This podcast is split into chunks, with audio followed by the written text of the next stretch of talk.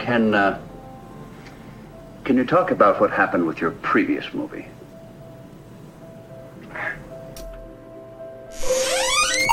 Papa, à quoi tu joues? Bonjour, je suis Jean. C'est l'épisode 109, 109, et c'est l'épisode des 9 ans. Eh ben, euh, c'est une intro pourrie pour papa. À quoi on joue? À quoi tu joues?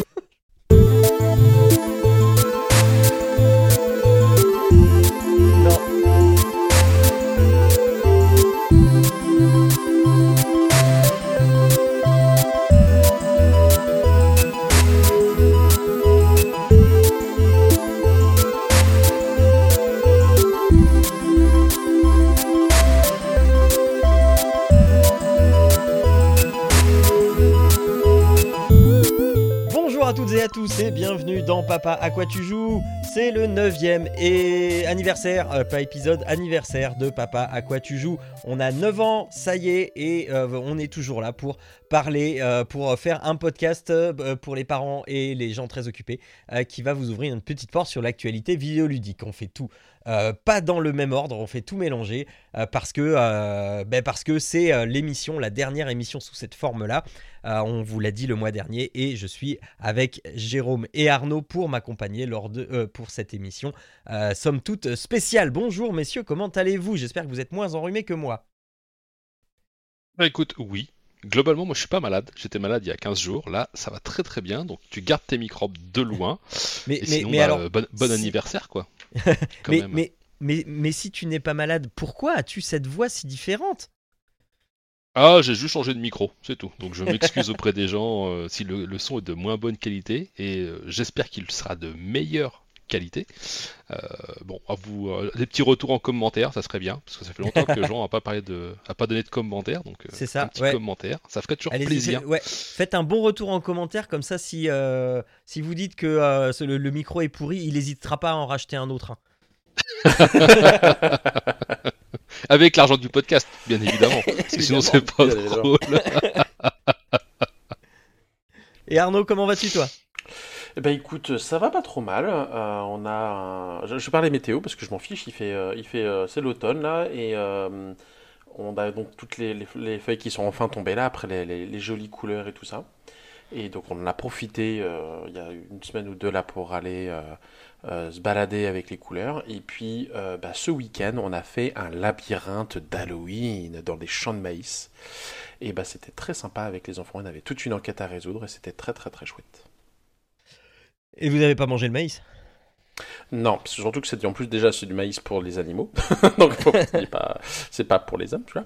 Et puis euh, et puis non, il avait un peu une sale tête, je t'avouerai à l'époque de cette année-là, c'est t'as du maïs, euh, non, c'est c'est pas.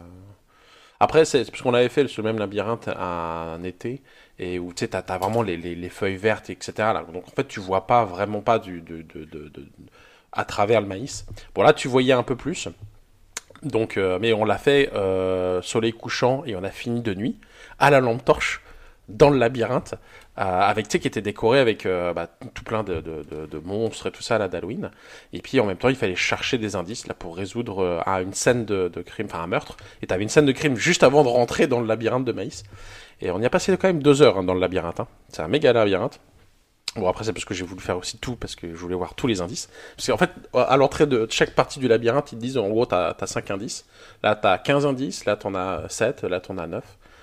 Donc, du coup, euh, je voulais trouver tous les indices. On n'a pas trouvé tous les indices, cela dit, mais on a passé quand même deux heures dans le labyrinthe. Mais. euh, Pourquoi je suis pas surpris que tu veuilles trouver tous les indices? Je sais. non, mais c'est parce qu'en plus, c'est parce que, ah, en plus, tu sais, on trouvait la sortie, parce que t'as d'abord un mini labyrinthe, après t'as euh, un grand labyrinthe qui est divisé en quatre parties.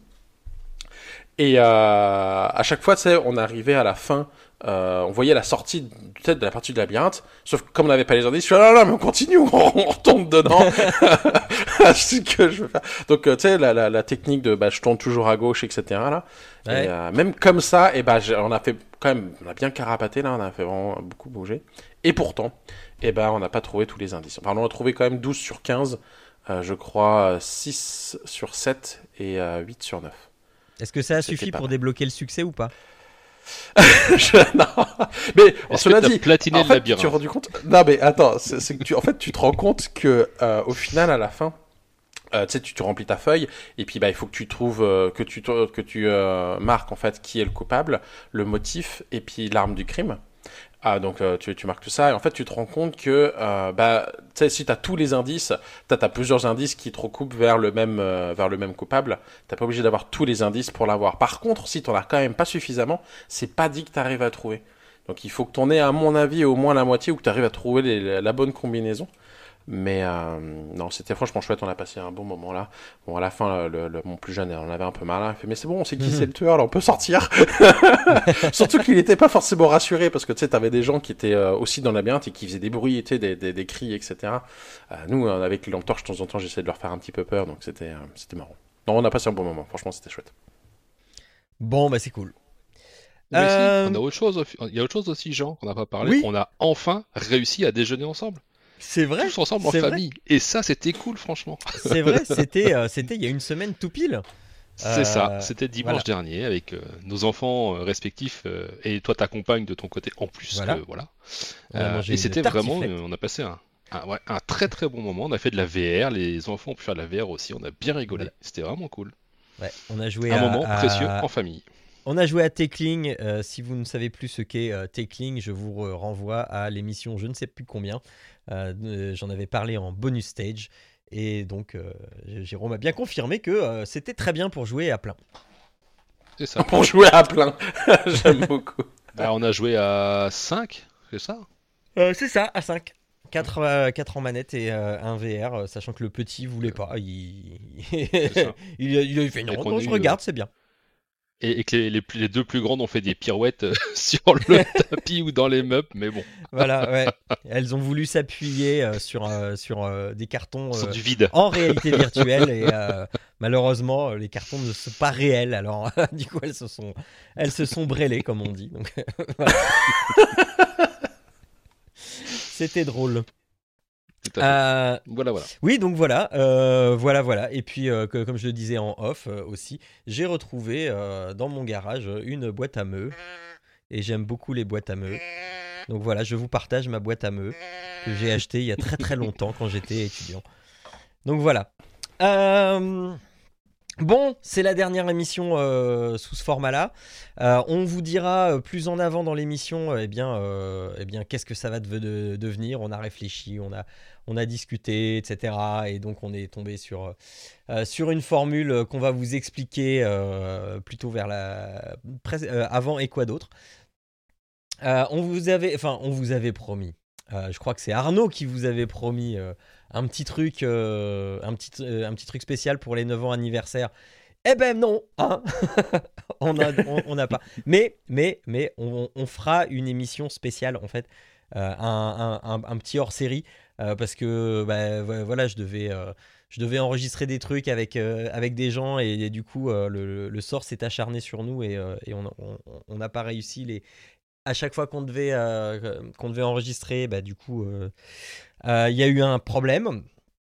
Et donc, euh, donc voilà, donc on vous prépare un petit truc euh, qui va atterrir dans le flux du podcast euh, pour, euh, pour euh, fêter les, les 9 ans. D'ailleurs, on va vous mettre euh, ah, ah oui, on, on- on va vous mettre un petit peu à contribution, mais ça, on en reparlera. Pardon, on en reparlera euh, plutôt vers la fin de l'émission. Voilà, voilà. Euh, c'est bon, j'ai rien oublié? Je ne pense pas. Non, je pense qu'on est bon. Bon, et bien alors, euh, au programme des actus, euh, avec euh, de la VR, forcément. Trois jeux du mois, on a chacun un jeu ce mois-ci, c'est exceptionnel. Donc, on parlera après, eh bien, du numéro hors série qu'on vous prépare pour l'anniversaire. On vous parlera du futur sur euh, la nouvelle formule, euh, le prochain Papa à quoi tu joues, le numéro 110. À quoi va-t-il ressembler? Ah, Vous verrez. Et puis on terminera avec et quoi d'autre? Euh, on, va avoir une, série que Jérôme nous a pro- proposée. D'ailleurs, c'est moi qui l'ai mise. J'ai pas attendu que tu le fasses, mais euh, C'est je très pense bien. que c'était ça dont tu voulais nous parler. Et j'ai oublié de Bah, dire J'en ai deux jeux- en fait, mais on peut, on peut faire celle-là, c'est pas un problème. Ah bah, euh, bah, écoute, tu peux faire les deux parce que moi je crois que j'ai pas grand chose en, en recommandation. Bah, euh, Euh, et- Après, on l'a on l'a tous regardé, j'imagine, non? Euh, j'ai pas fini moi, j'en suis au Ah, quatrième épisode. Euh, Du coup, on pourra Euh, bien bah- spo- le spoiler alors.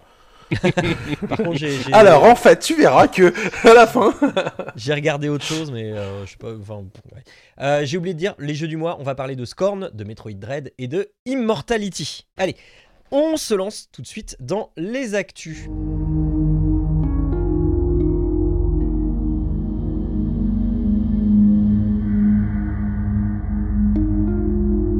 Alors, les actus, eh bien, ça y est, ça fait des mois que j'en parle. Il est là, le MetaQuest Pro.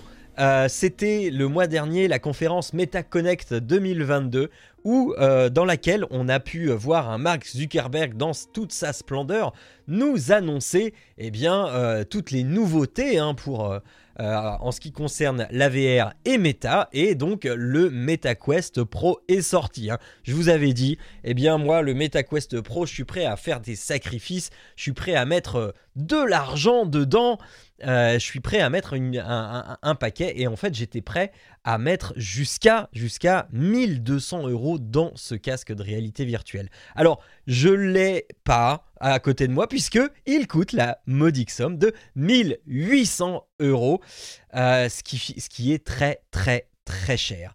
Euh, alors, pourquoi est-ce qu'il est aussi cher? Eh bien, on ne sait pas. Il ne devrait pas être aussi cher parce que euh, au vu de, ce qu'il fait, euh, c'est un peu, euh, un peu, excessif, je trouve. Et il n'y a pas que moi qui, le- trouve, puisque sur Twitter, je remercie Cringeometer 2.0 euh, de m'avoir fait un petit récapitulatif, puisque lui l'a commandé, hein, c'est pour le boulot, hein, forcément. Un petit récapitulatif du, du bazar. Euh, je, vous, lis ses tweets. hein. Euh, ce que je peux dire maintenant euh, que je l'ai, c'est que c'est bien. Pardon. Le casque ultime de chez Meta, en revanche, ça ne conviendra pas à tout le monde. Le casque est trop gros pour les petites têtes. On sent vite une pression sur le front. Les lentilles et les écrans sont bluffants. Les jeux optimisés comme Red Matter 2 sont incroyables en termes de qualité visuelle. Même globalement, c'est beaucoup plus simple de lire sans forcer. Le tracking est très bon, mais le rendu sur les avatars est moyen. Dans l'état actuel, je le déconseille aux consommateurs. Mais avec les, futurs jeux et mises à jour, ça risque d'être vraiment intéressant, même pour 1800 euros. Mais pour l'instant, c'est un joujou de dev. Les micros sont très bons, le son aussi, le tracking des manettes, c'est parfait, le design aussi. Le côté mixed reality pass-through mérite aussi des mises à jour.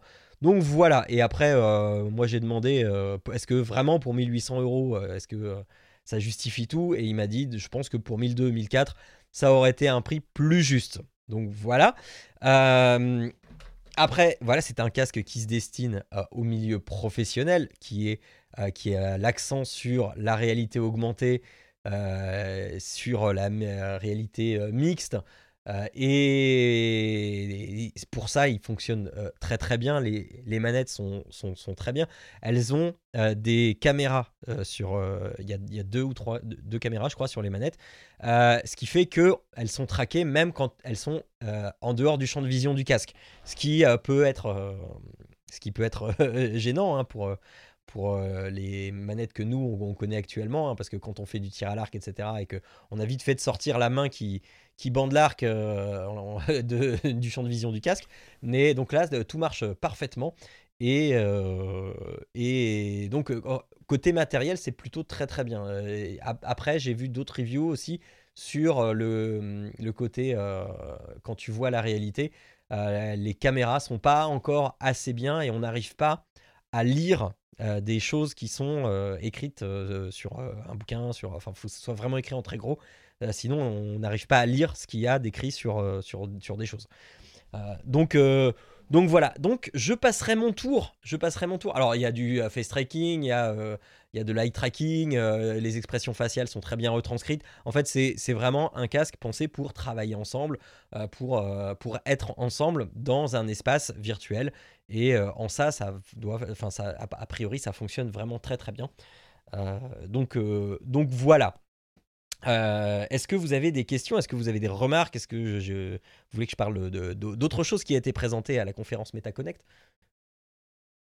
Non, je pense que tu as, tout bien résumé. hein, Ça a l'air d'être un, casque très bien. Le problème, c'est que, bah, comme tu l'as dit, hein, c'est plus désigné à du, pro qu'à du particulier sur, ce, sur cette tarification-là. Donc, euh, bon.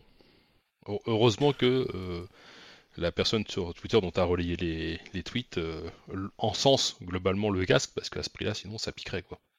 Ouais, ouais, ouais. Mais euh, je- enfin, je sais pas, franchement, s'ils vont en vendre des pelletés et des caisses, quoi. Euh, là, il y a l'enthousiasme des gens, euh, dont euh, les influenceurs, et, etc., qui, sont plutôt très positifs sur le, casque, mais qui émettent quand même des réserves. On a une autonomie qui est quand même assez faible, qui va sur du 2 heures. Euh, 2 heures, 2h30. Alors, pareil, Cringeometer 2.0 là me disait que. Pardon, je vais tousser. hein. Désolé. Euh, qui me disait que, euh, que bah, niveau autonomie, ça allait, quoi. C'était pas. euh, c'était pas très dérangeant parce qu'il il avait et le fast tracking et le, et le high tracking d'activer et il tenait 2h, 2h30. Donc, donc voilà.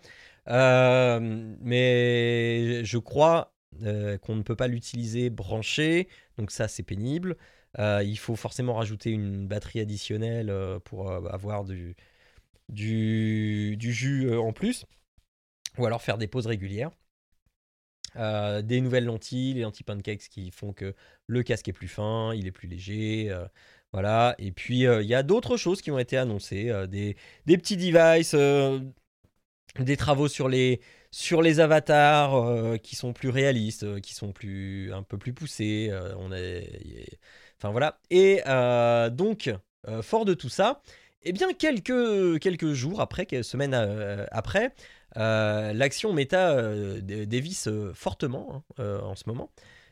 Et donc, il faut rassurer aussi les investisseurs, il faut rassurer ces gens-là hein, qui, qui, qui, aiment gagner euh, de l'argent quand ils investissent, hein, c'est normal. Euh, et, euh, et donc, c'est là où on arrive à ce qui nous intéresse, n'est-ce pas, mon bon Jérôme Le Quest 3, euh, puisque moi, je pensais que j'allais investir dans le Quest Pro. Et du coup, bah non. Donc, nous attendons tous les deux maintenant le Quest 3. Et le Quest 3, eh bien, qu'est-ce qui se passe avec le Quest 3 Le Quest 3 va-t-il être bientôt disponible? Eh bien, non, le Quest 3, c'est a priori pour dans un an. Alors, on nous a dit later euh, euh, of the next year. Euh, si on en croit un petit peu les, fenêtres de sortie auxquelles nous habitue Meta jusque-là, eh bien, ça serait effectivement pour la Meta Connect euh, 2023 où on aurait eh bien, le euh, Meta Quest 3 qui serait disponible, qui serait mise à la vente pour, euh, pour nous, pauvres, euh, pauvres consommateurs qui ne, sommes, qui ne sommes pas pros, sensiblement, semblerait-il, au même, euh, dans, dans les prix euh, du Quest 2 euh, actuel, à savoir 450 euros, bon, peut-être un petit peu plus, peut-être 500, euh, ce qui en fait un des casques euh, autonomes les moins chers du marché, euh, toujours. Euh, même si c'est. Voilà, euh, avant c'était 350. Euh, mais euh, on aurait sensiblement les mêmes euh, technologies que dans le Quest Pro, à l'exception de tout ce qui est tracking. où là, bah, forcément, il faut bien faire des économies quelque part. Et donc, le face tracking, le eye tracking, tout ça, ça ne serait pas pour nous, pauvres mortels. Euh, en même temps, j'en ai rien à foutre du, du- de, de, de l'eye tracking et du fast tracking. Euh, ça m'intéresse pas. Ah oui, et chose que je n'ai pas dite aussi, euh, qui, qui montre bien la, la volonté de Meta de réserver son Quest Pro au monde professionnel et à la réalité, et à la réalité augmentée et mixte, c'est que contrairement au casque qui existe actuellement, il est très ouvert sur le dessous. De base, euh, on a, euh, enfin, on, peut très facilement voir ce qu'il y a euh, en dessous et sur les côtés, sur, les côtés en bas. Et donc, il est livré avec deux caches qui sont aimantés. euh, qu'on peut rajouter qui nous cache le bas périphérique mais qui nous ouvre toujours le bas et puis comme il n'y a pas de petit profit eh bien on peut acheter séparément un cache intégral pour pouvoir se retrouver dans la configuration comme d'un casque traditionnel pour être plus euh, plus isolé du monde qui nous entoure. Voilà, voilà les nouvelles de chez euh, Meta, de, de- de chez euh, pour la réalité virtuelle. Et, et voilà, donc, donc je, suis, je suis tristesse et déçu. Alors Monsieur V nous demande... Alors pour le eye tracking, ça reste quand même intéressant si c'est utilisé dans une optique de performance en générant une image euh, aux définitions uniquement que là où on, regarde l'utilisateur. Oui, c'est vrai, mais ça reste une technologie qui est chère Et euh, moi, je préfère sacrifier un petit peu de performance, euh, sachant que mon casque, euh, euh, mon casque VR, je l'utilise euh, euh, euh, principalement couplé avec un PC, même si ça a tendance à, changer de plus en plus. Je, l'utilise principalement couplé avec un PC. Donc euh, la puissance de calcul, pour moi, c'est pas c'est pas primordial non plus. Ils ont annoncé le Game Pass sur Quest. Alors non, ils n'ont pas annoncé le Game Pass sur Quest, ils ont annoncé un partenariat avec Microsoft sur le Quest, dans lequel eh bien on va euh, pouvoir. Alors oui, le, le- le- le Game Pass, oui, non mais t'as raison. Euh, c'est c'est- c'est le Ouais, Game parce Pass, qu'il est dans euh, la vidéo. euh, Ultimate, voilà. C'est le Ultimate. En fait, on va pouvoir streamer. euh, on, va pouvoir streamer ces jeux dans le casque, avoir un écran géant dans le casque et puis euh, jouer euh, au jeu Game Pass euh, directement, euh, nativement euh, dans le Quest. Le truc un peu, un peu concon hein, quand même, euh, c'est que il montre euh, à, la, à la conférence, il, montre pas n'importe quel jeu, il montre euh, euh, Flight Simulator qui doit, euh, euh, euh, enfin qui est l'un des deux seuls jeux du Game Pass qui est euh, compatible VR. Mais sauf que quand tu vas y jouer euh, avec ton Game Pass euh, Ultimate dans ton Quest, tu vas y jouer sur un écran en 2D. Euh, donc, donc euh, c'était pas forcément hyper pertinent de montrer ce truc-là, mais euh, mais voilà, c'est oui, euh, il y aura une application euh, euh, pour jouer au jeu du Game Pass euh, via le cloud. euh, xCloud euh, via- dans, euh, dans le Quest. On n'a pas de date euh, de sortie. Euh, ce qui est rigolo aussi, c'est qu'il y, a ce- il y a ce truc qui se fait, et en même temps, il y a euh, Phil Spencer qui, euh, là, il y a quelques jours, a trollé euh, euh, Meta et sa politique sur, sur la réalité virtuelle. Donc, euh, c'est un peu n'importe quoi tout ça.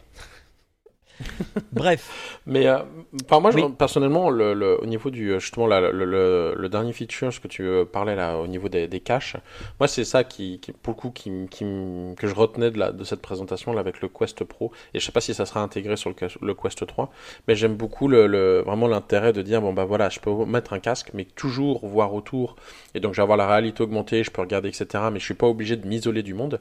Et si j'ai envie, parce que du coup, j'ai envie de faire juste une partie tranquille, bah je peux le mettre. C'est-à-dire que j'aime beaucoup cette, la possibilité de dire bon bah soit je m'isole, soit je m'isole pas en fait en mettant le casque. ouais. J'aime beaucoup. Alors- Et en fait le Xbox, euh, le, le- et puis je revenais juste euh, après sur le, le, le Xbox Game Pass, j'aime ça aussi parce que mettons les jeux, euh, il n'y a pas forcément des jeux VR dessus, ça te fait quand même comme un écran. C'est-à-dire Oui, que tu peux dire bon bah euh, voilà, je me mets euh, tranquillement dans mon canapé, puis bah je peux jouer à ça sur euh, le, le- au lieu d'être sur la télé, je joue sur euh, sur le casque de réalité virtuelle en 2D, pourquoi pas. Et, euh, et, et j'aime bien ça aussi parce que c'est pareil, tu peux te dire bon bah je me mets comme ça, j'ouvre les caches, puis bah c'est comme si je regardais euh, une télé mais en étant en proximité. Oui, c'est pas VR, mais tu peux très bien imaginer dans la suite bah, qu'il va y avoir des jeux VR sur le Game Pass au fur et à Alors, mesure que ça se progresse et, et c'est ces deux trucs là que j'aime beaucoup moi. Ben, j'avais euh, utilisé un petit peu euh, la VR à un moment, euh, un petit peu comme ça, euh, quand, euh, quand toute la famille a eu le Covid et que j'étais le seul à ne pas l'avoir et donc que je m'étais isolé pour, pour fuir ces, ces, ces, ces, gueux lépreux. En fait, j'avais mis Netflix dans le casque et j'étais vraiment allongé en train de regarder le plafond avec mes séries Netflix, mes séries Netflix au plafond. Et donc, euh, si, si, si, euh, ça marche bien.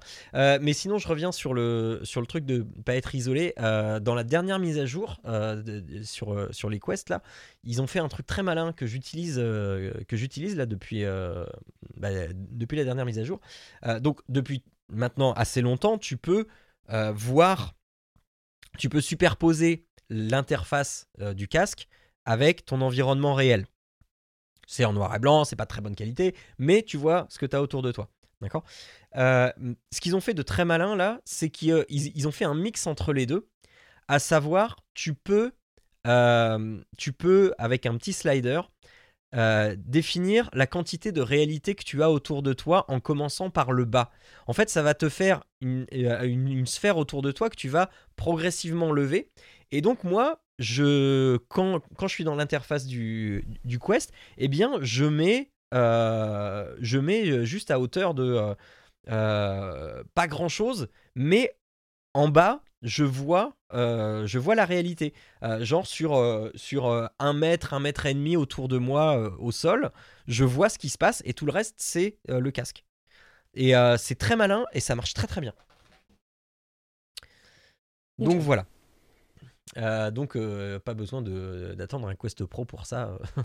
Mais euh, oui, oui, non, le, but c'est vraiment de mettre les pros qui ne sont pas forcément familiers avec la technologie là-dessus pour des nouvelles habitudes de travail, etc. Enfin, voilà, c'était ma déception de, sur la réalité virtuelle de cette année et donc vivement 2023. Et en plus, normalement, j'aurai un copain de VR. Donc, que demande le peuple Il va falloir encore attendre un an. Euh, Ensuite, euh, continuons dans les déceptions, hein, puisque euh, une autre nouvelle est, est- est arrivée. Euh, quelque chose auquel on s'attendait pas du tout hein, depuis quelques années, de- depuis que ça avait été annoncé en fait. Eh bien oui, Google Stadia va fermer. C'est une surprise pour beaucoup de gens qui ne s'y attendaient pas.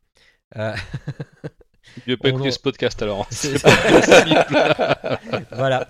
Euh, bon, bah voilà, hein, on sait, hein, ce Stadia, ça marchait pas, de- ça marchait pas des masses.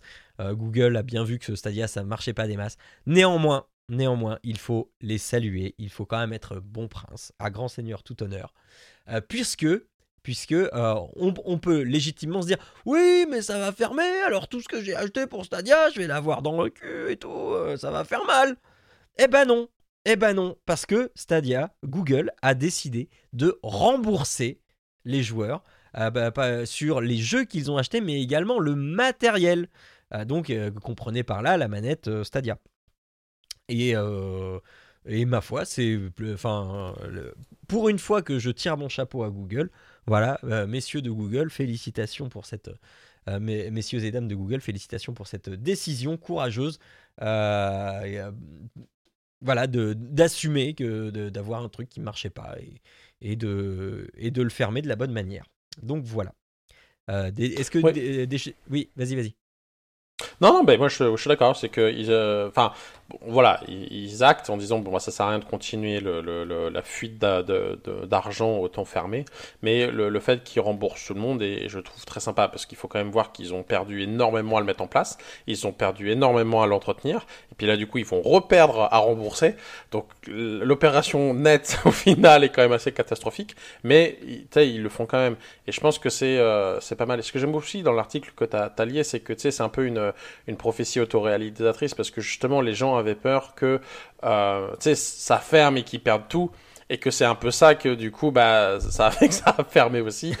Euh, donc euh, là le fait que bah, justement ils remboursent bien tout le monde je trouve que c'est euh, c'est- pas mal là donc euh, bon c'est sûr qu'en effet comme je disais c'est ça ils vont ils ont pas vendu énormément donc ils ont pas énormément à rembourser mais malgré tout c'est comme ça. Donc c'est quand même pas mal ça. Après, il faut quand même leur tirer le. le, le, le- le- Je, je dirais, il faut quand même être courageux de l'avoir fait. Je pense qu'ils l'ont un peu mal fait. Ils ont été un peu. Euh, euh, J'arrive pas à trouver le terme. euh, Maladroit? pas maladroit, c'est ça que je cherche. Ils ont été maladroits quand ils l'ont lancé, mais cela dit, ils ont eu le courage de le faire. Donc c'est c'est pas mal parce qu'en même temps, tu avais le Xbox Game Pass qui est passé. Et c'est là, en fait, le, le Xbox Game, enfin là où Microsoft est intelligent, c'est qu'ils ont d'abord lancé tout un catalogue de jeux. Puis après, ils ont passé sur le truc virtuel. Eux, ils ont passé le truc virtuel, mais ils n'avaient pas de jeu. c'est un peu le problème, en fait. Mais cela dit, ils ont, ils, ils ont quand même été, euh, ça a fait un peu, le, le cloud gaming, a un peu quand même fait une émulation au niveau du cloud gaming. Mm. Et, euh, et a permis de, de l'ancrer un peu dans les, euh, ou faire découvrir aux, aux gens, en fait, ce que c'est que le cloud gaming. Euh, donc après, c'est les autres qui vont en bénéficier. Mais, euh, mais malgré tout, il faut quand même, Ouais. voilà, le- leur Bon, reconnaître euh, ça, quoi. Après, pour euh, parce qu'on peut pas être vraiment euh, tout, tout, tout gentil non plus avec Google. L'article nous dit aussi que bah, du coup les équipes qui travaillent dessus, elles ne sont pas licenciées. Google les réaffecte à d'autres projets.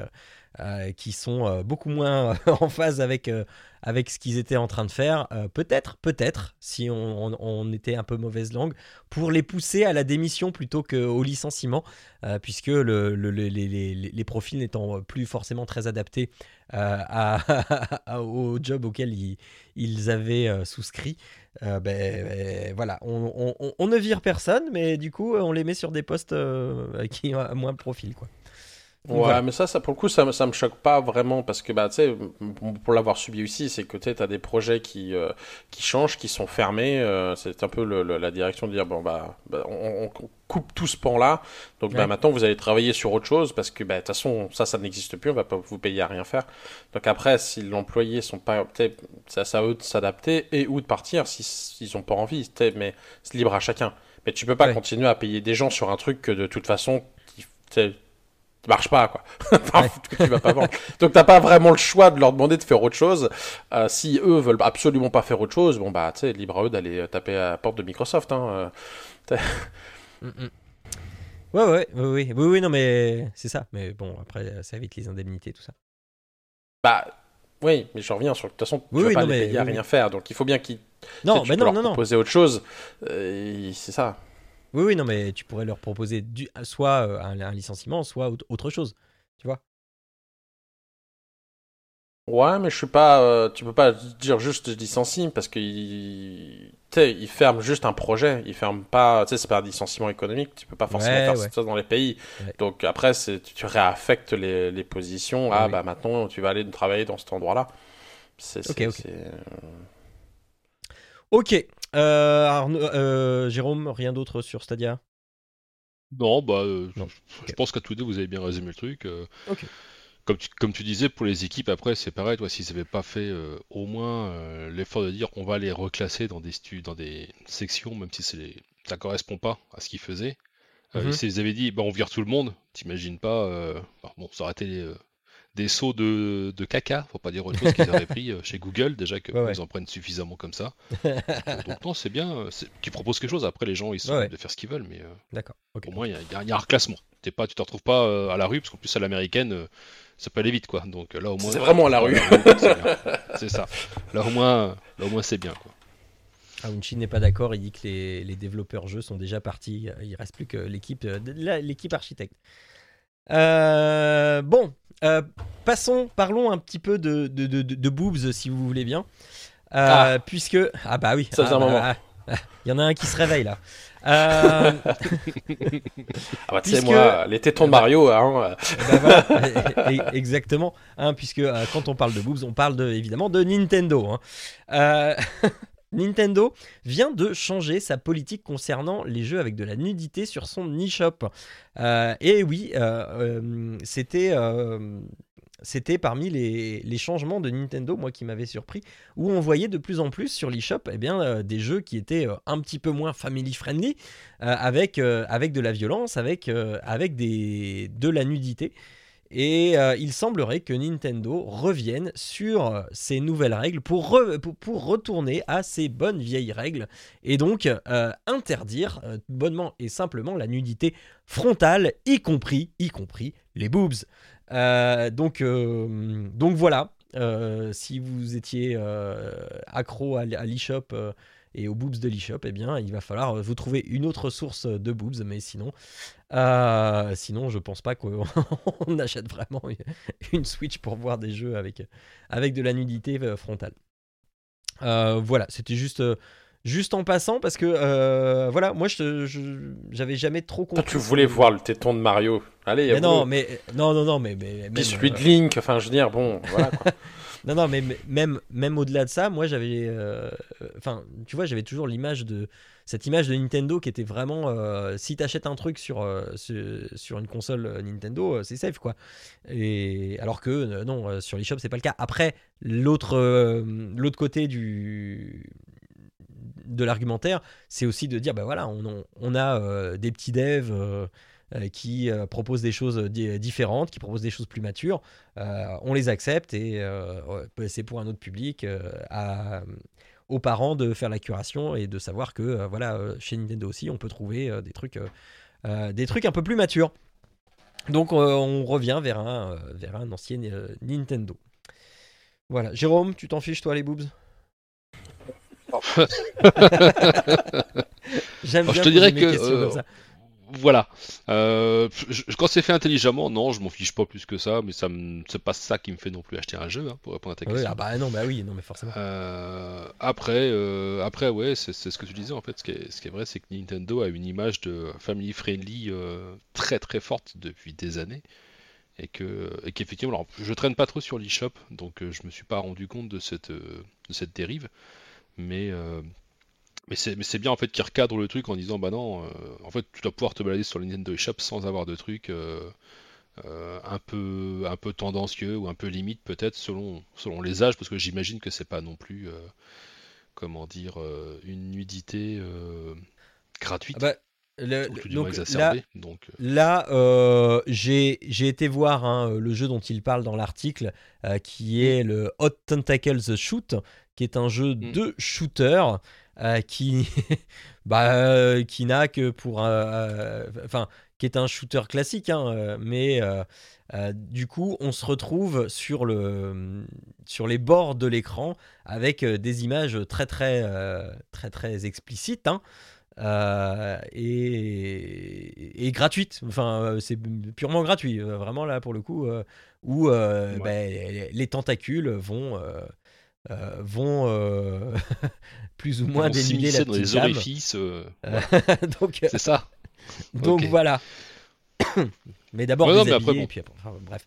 On Ça, aura compris ça le, délire des tentacules. c'est ça après c'est vrai que ça fait écho à cette histoire de censure qu'il y avait eu sur euh, Mario euh, Oui, oui. avec les, les sur la plage où on avait caché les tétons parce que c'était Mario parce que si bon Parce que culturellement, le au Japon, milieu maintenant tétons- Voilà, maintenant c'est vrai que s'ils recadrent pour que ce soit vraiment user-friendly partout, ça c'est bien. On peut pas dire, euh, on peut, on peut rien dire de plus en fait. C'est très bien. Ouais. Qu'ils laissent pas juste prendre, pour les- enfin, que ça voilà. à volo. C'est juste pour les petits devs. euh. Enfin, Ouais, ouais, après le petit dev il peut faire, il peut faire la promotion de son jeu autrement en mettant une pastille, Oui. euh, attention, euh, puis voilà quoi, toi.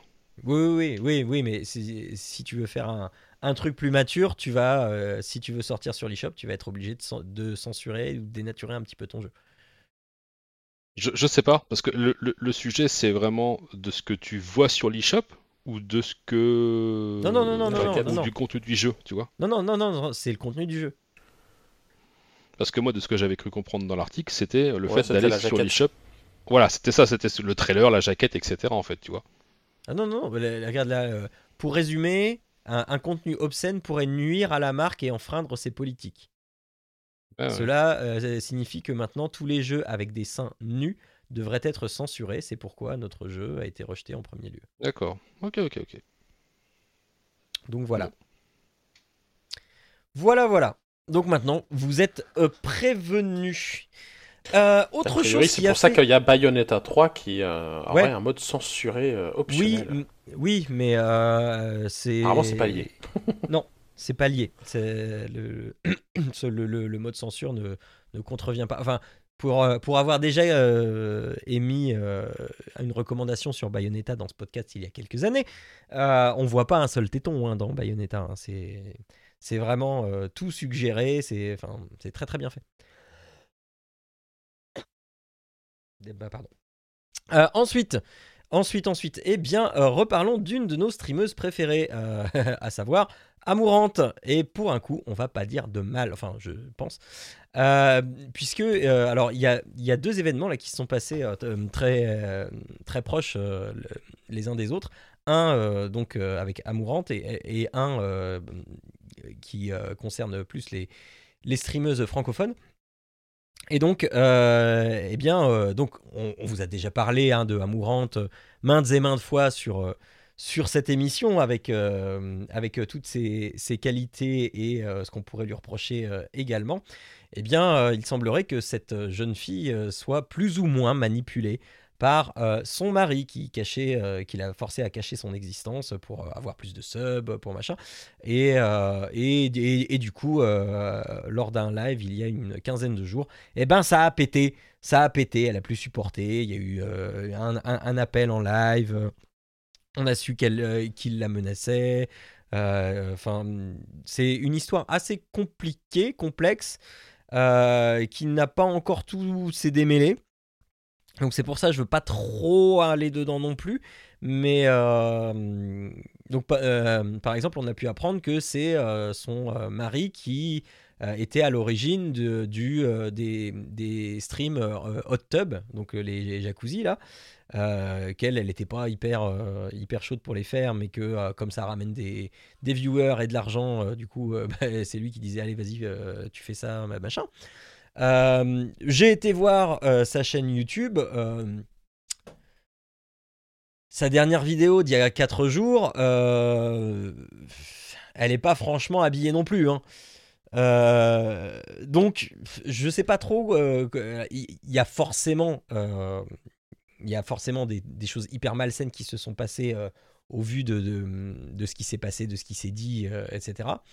Euh, maintenant, euh, alors je, je ne sais pas où ça en est euh, précisément, mais enfin voilà, son mari avait avait contrôle sur ses comptes, elle a repris le contrôle sur ses comptes, il, menaçait son chien de, de mort, enfin c'était très cringe. Et il semblerait que la situation se soit assainie. En tout cas, on lui souhaite bien du, bien du courage pour, euh, pour remonter la pente. Euh, mais voilà, euh, je ne veux pas aller trop trop loin non plus parce que euh, parce que c'est voilà, je trouve qu'il y a encore des, des, des zones euh, des zones d'ombre qu'on ne qu'on ne connaît pas. Euh, et donc voilà, on n'a pas encore toute toute, toute l'histoire. Euh, des choses à dire sur cette euh, sur cette affaire? Ah Non, je suis, je suis un peu comme toi, je reste un peu sur la. Alors, la réserve, c'est pas le bon terme, mais je reste prudent. Ah oui. euh, parce que, parce que j'ai un peu le même ressenti que toi, en fait. J'irai pas dire parce que c'est. comme tu dis, il y a vraiment pas assez de. Il y a encore plein de zones d'ombre. Donc, est-ce que c'est une mise en scène ou pas? Franchement, je pense pas. Euh, genre coup de com ou quoi, ça m'étonnerait Ouais, non, non. fortement. Ouais, c'est Euh, un peu loin. mais pour, comme euh, toi, j'ai- suite à ça, j'ai fait un peu comme toi, c'est-à-dire que j'ai été voir un peu, euh, bah, suivi l'histoire, puis voir un peu ce qu'elle faisait maintenant en stream, et j'ai pas trouvé le changement de contenu drastique, toi. Enfin, Mm, mm. et ça me laisse un peu comme toi perplexe à savoir, ben, ben, il y a, il y a un arrière-goût de quelque chose qui, bon, je sais pas, c'est bizarre. Ouais. C'est bon, c'est voilà. Donc je je rentrerai pas non plus beaucoup dans le débat comme toi. Je préfère laisser voir les choses se décanter, puis euh, en apprendre peut-être plus sur les semaines à venir. Mais ouais, je, je sais pas, c'est ça m'interroge. On va dire que ça Mhm. m'interroge et que je reste Moi, dans je- un petit coin. Je trouve que c- c- ça, euh, cette histoire a, a au moins le mérite de euh, pointer quelque chose euh, auquel, enfin moi personnellement, j'avais jamais pensé. C'était le, alors le mot va être un peu fort, hein, mais le proxénétisme de stream en fait. Euh, Le fait de, enfin voilà, la, la traite d'humains en euh, faisant des profits sur stream, euh, sur, Twitch, sur, euh, enfin voilà, par, par les streams et le travail forcé, euh, enfin que qu'on ne se, qu'on, enfin on n'a pas forcément ça en tête quand on voit quelqu'un euh, sur un stream qui sourit, qui euh, dit alors comment ça va, qui rigole, euh, machin. Euh, ben euh, ouais, ça veut pas dire que derrière euh, c'est pas euh, c'est pas l'enfer quoi. Donc voilà, Arnaud?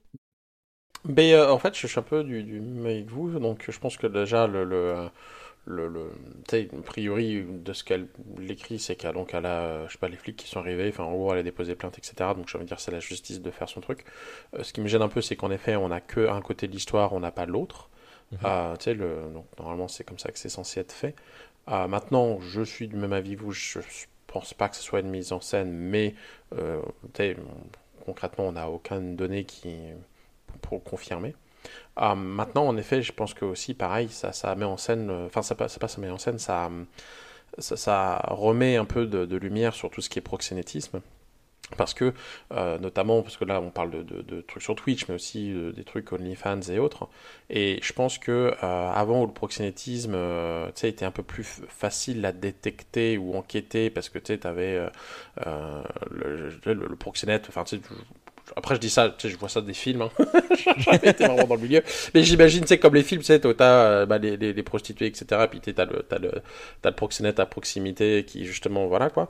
Euh, le problème, là, c'est que, au moins, c'était euh, visu... enfin, euh, réel, c'était visible. Euh, Ouais. Là, le, le problème étant que maintenant, avec euh, notamment euh, tout ce qui est le- la numérisation et puis les OnlyFans, etc., euh, il n'est pas dans le champ de la caméra, mais ça se trouve, il est derrière la caméra en disant, euh, sais, si tu fais pas ça, tu fais pas ça, machin, etc. Et donc, il y a, euh, je pense, un, un peu le, bah, le- l'esclavagisme moderne et puis le proxénétisme moderne qui fait que, bah, euh, est-ce que euh, toutes les personnes qui sont sur le OnlyFans, etc., sont bien libres de euh, leur choix? Et est-ce qu'elles sont pas forcées Ça, c'est difficile à savoir. Et je pense que remettre un peu de lumière là-dessus est pas forcément un mal. Parce qu'on va considérer que bah, si elle est devant la caméra et qu'elle fait ça, c'est qu'elle qu'elle le veut, elle le veut. Mais on oublie bah, les, emprises et puis euh, personne qui sourit devant une caméra n'est pas forcément heureuse et libre de ce qu'elle souhaite faire. Et euh, je pense que remettre une perspective là-dessus est pas un mal. Euh, en ce qui concerne Amourante, bon, bah, on verra bien ce que, ce que la justice décide et ce qui se Mhm. fera par la suite. J'ai pas jamais vu son contenu, je suis pas allé ni sur Switch euh, ni sur ces trucs, donc je sais pas à quel point ça a changé jamais allé voir malgré tout, tout, tout ce qu'on a dit sur elle tout- tout ce Non, non, non, ben, la dernière ça fois que je sais plus quoi avec Amourante qui aurait laissé passer un, un téton ou je sais plus quoi là, euh, c'était euh, des vidéos mais pas sur le Twitch ou le OnlyFans, c'était euh, en lien à des articles quoi. Euh, mais je, non, je suis jamais sur Twitch. Que en fait, la seule fois que je vais sur Twitch, c'est euh, bah, une fois par mois pour l'enregistrement de l'émission, quoi. c'est à peu près ça. Donc, Bon, euh, c'est ça. Ok. Et donc, en euh, quelques jours après cette, euh, cette affaire-là, eh bien, en France, eh bien, c'est euh, c'est une, autre affaire de sexualisation qui a été cette fois mise en lumière par la streameuse Magla. qui en a eu marre, qui est dans un live le 24 octobre. Eh bien, elle, euh, non, euh, non, c'est pas pendant un, live, c'était sur Twitter. Euh, a fait un tweetstorm euh, sur, eh bien, sur le, le harcèlement qu'elle peut subir par rapport à ses streams, par rapport à, à ses différentes, ses différents, les différents réseaux sociaux sur lesquels elle peut, elle peut apparaître, à savoir bah, sur Reddit, sur les forums, sur Discord, en MP, donc sur, euh, et euh, sur euh, Twitch. Euh, et elle balance plein plein de trucs euh, qui euh, font que euh, euh, ben, euh, y, y a euh, des discussions euh, où euh, il y a des fanfictions où euh, elle est hyper sexualisée et euh, les mecs ils se, ils, ils paluchent sur, euh, sur des idées, des, RP entre guillemets sur, sur Magla, sur les forums il y a des photomontages, il y a des deepfakes, ça, tourne aussi sur Discord, en MP les, les dick pics, les menaces, etc.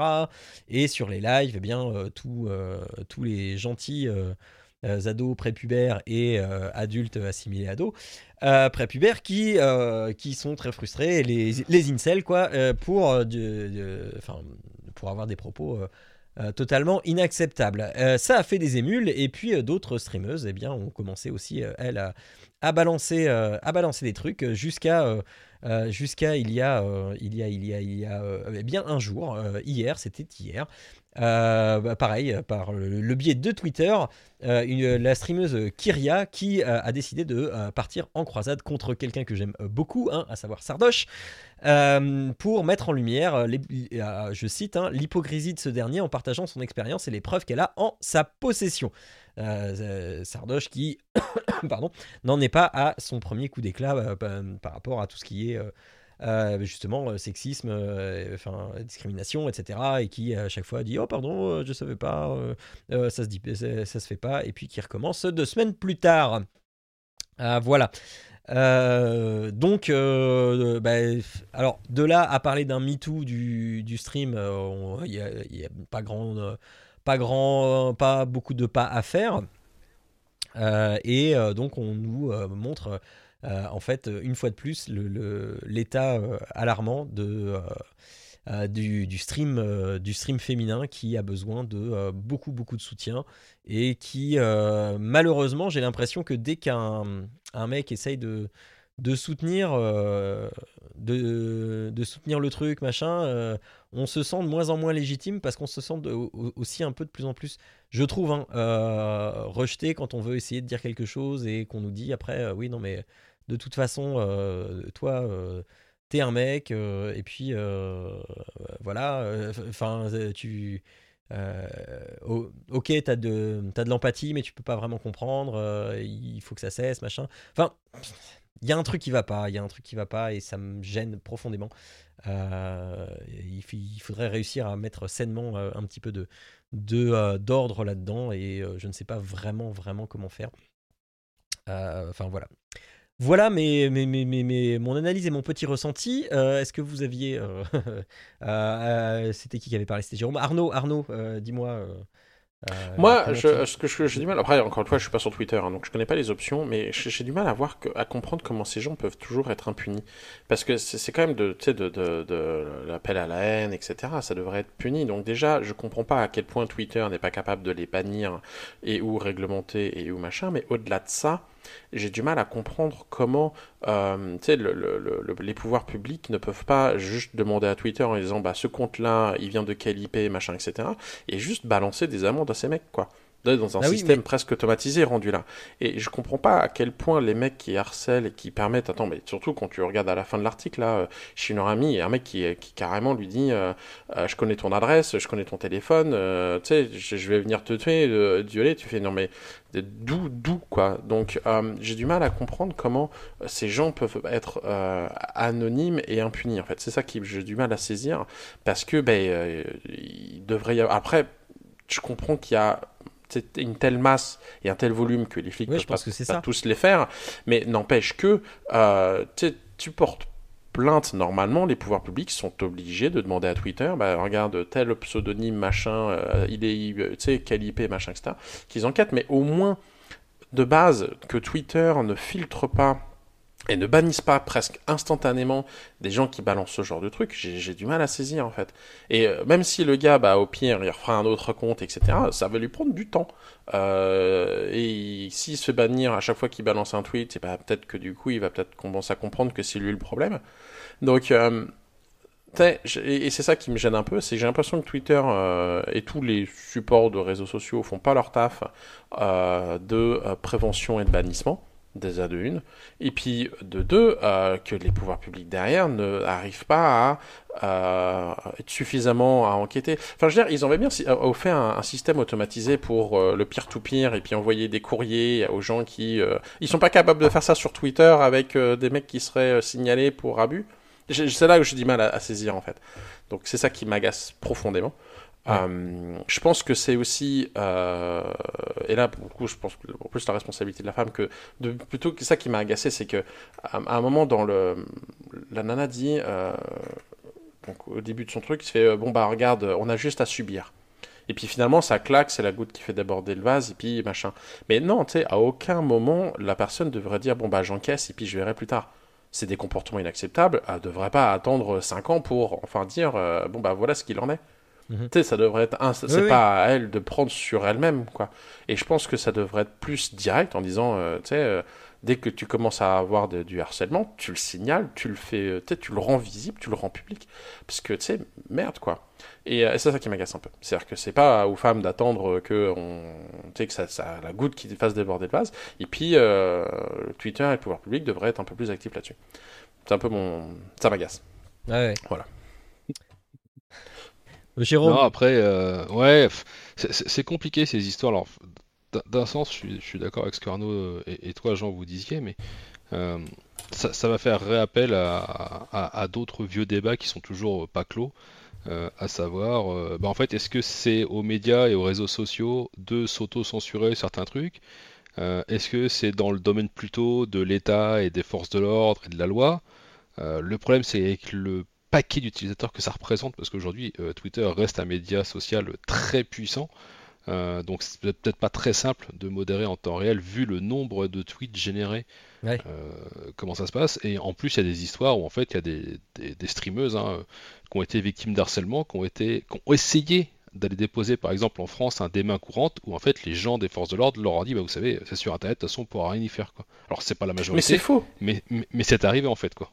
Ouais, bah Et oui, c'est oui, ça oui, qui est agaçant, c'est que c'est que le truc, c'est qu'en fait, le mec, euh, il va te dire, il va te dire, ah bah vous êtes harcelé par quelqu'un, sauf que tu récupères l'IP, le mec il est pas en France, il est au Canada, donc du coup il est hors juridiction, donc ça marche pas. tu vois, il y a toutes ces histoires-là en fait. Ouais. Et, et- et- et c'est et c'est ultra, ultra, ultra compliqué. Alors ça ne cautionne pas pour autant euh, les agissements de ces débiles, parce que j'ai pas d'autres termes envers ces gens-là. Mais, euh, mais comment dire, euh, mais, mais c'est, c'est, très compliqué comme débat. Je sais pas si, enfin, après il y a eu d'autres, d'autres streameuses hein, qui sont, euh, qui sont connues pour leur engagement, euh, qu'on soit d'accord oui, avec oui. ou pas, comme Nat- Nathalie par exemple, qui était une streameuse qui est très, très, très féministe et très engagée dans la cause euh, qui donnait des argumentations. Là, on peut être d'accord avec ou pas, c'est pas trop le sujet. Euh, mais il y, a y a- il y a un fond de vérité parfois dans ce qu'elle mettait en disant, euh, effectivement, déjà ça commence au tout, tout, tout, tout début de la base par l'éducation en fait. Quoi. Ouais. Au tout début, déjà, c'est ça. Donc, parce qu'un mec qui a 16, 17, 18 ans, qui va, ou même 20 ou 25, qui va commencer à harceler une fille, que ça soit sur stream, en- enfin en, en, là, en, en virtuel ou en réel, de toute façon, déjà au départ, non, ça part pas bien. C'est qu'il y a un truc qui a été loupé quelque part. Ouais. Donc, euh, donc là, ça part pas bien. Et après, ça pose aussi la problématique de l'anonymat sur Internet, où là encore, il y a débat en disant où les gens sont pour, les gens sont contre, peu importe. Mais c'est vrai que ce genre de comportement, tu l'as sûrement moins dans la, dans la rue. Même s'il y en a hein, beaucoup, mais tu l'as moins facilement dans la rue plutôt que sur un live où là, bah, du coup, tu es caché derrière ton écran et on sait pas qui tu es et puis tu peux te, te libérer de tout ce que tu, euh, de tous les travers et de tous les penchants que tu peux avoir euh, gratuitement en fait quoi. Donc euh, Mhm. donc c'est vraiment un débat très compliqué. Malgré tout, c'est bien que, que les, les voix s'élèvent et que ça et que ça sorte un petit peu de l'ombre, même si on, on sait que ça existe depuis des années. Mais malheureusement, euh, est-ce que certains et certaines euh, des victimes, euh, bah, dont Magla, Kyria et d'autres, hein, ont peur euh, bah, c'est qu'en fait ça fasse un coup d'épée dans l'eau une fois de plus et puis que ça retombe au bout d'un moment dans l'oubli parce que c'est pas la première fois que ce genre de sujet ressort Mhm. et malgré tout en fait la comment dire la fréquentation de ces réseaux sociaux reste encore aujourd'hui euh, euh, plus masculine que féminine donc en fait tu arrives à étouffer plus ou moins l'histoire faudrait vraiment qu'il y ait un gros gros truc qui fasse que mais ça reste du virtuel il n'y a pas beaucoup de gens qui sont euh, enfin il y a peut-être pas suffisamment de gens pardon euh, qui sont impactés ou qui sont intéressés par la cause. Et puis c'est voilà, est-ce que est-ce qu'on doit dire à Twitter qu'il faut modérer systématiquement? Mais s'il modère systématiquement à ce moment-là, euh, où, où est-ce qu'on s'arrête par rapport à la liberté d'expression, Ah par bah oui. rapport à ce qu'on peut dire ou pas? Enfin, c'est ultra compliqué. Et, Ouais, il faut et du je humain sais pas Ah, si mais derrière, un- c'est là où moment-là, j'ai un peu du mal à, à saisir, c'est-à-dire que, ok, mais c'est pas à, à Twitter, c'est que Twitter a juste à appliquer la loi. C'est-à-dire que quelque chose qui est euh, clairement identifié comme euh, Ouais, mais ça- incitation à la haine ou machin, ça ou reste menace, compliqué Arnaud, parce que le problème c'est que ouais, mais Twitter c'est mondial en fait. Donc c'est-à-dire qu'il faudrait que tu supprimes une partie des tweets qui ne soient accessibles que dans certaines zones et pas dans d'autres, parce que tu as des pays où ça va être legit, dans d'autres ça sera pas legit. Donc un mec qui va mettre des VPN pour aller récupérer des tweets pas legit, alors que, enfin, tu vois, c'est c'est ultra, Ouais. ultra compliqué, je pense, quoi, comme sujet. Ouais. Moi, je, je, je, je trouve ça, euh, en plus d'être frustrant, je trouve ça. euh, euh, je, je trouve que c'est c'est trop facile. Il pourrait être moteur. Et euh, de, de, de Mais- se mais planquer si- mais- sur, euh, se planquer mais si- sur ah oui, mais. Euh, euh, S'ils sont moteurs, si- ils s'arrêtent tout en fait, tu vois. Oui, mais ils prennent, ils prennent la, la, réglementation la plus euh, contraignante et puis ils se calent sur celle-là. Et puis, euh, et, encore, je reviens sur le, justement le, le, le fait que, mettons, euh, tu sais, t'es, une Française et puis tu te fais attaquer par des Américains, problème, puis t'as pas le même droit.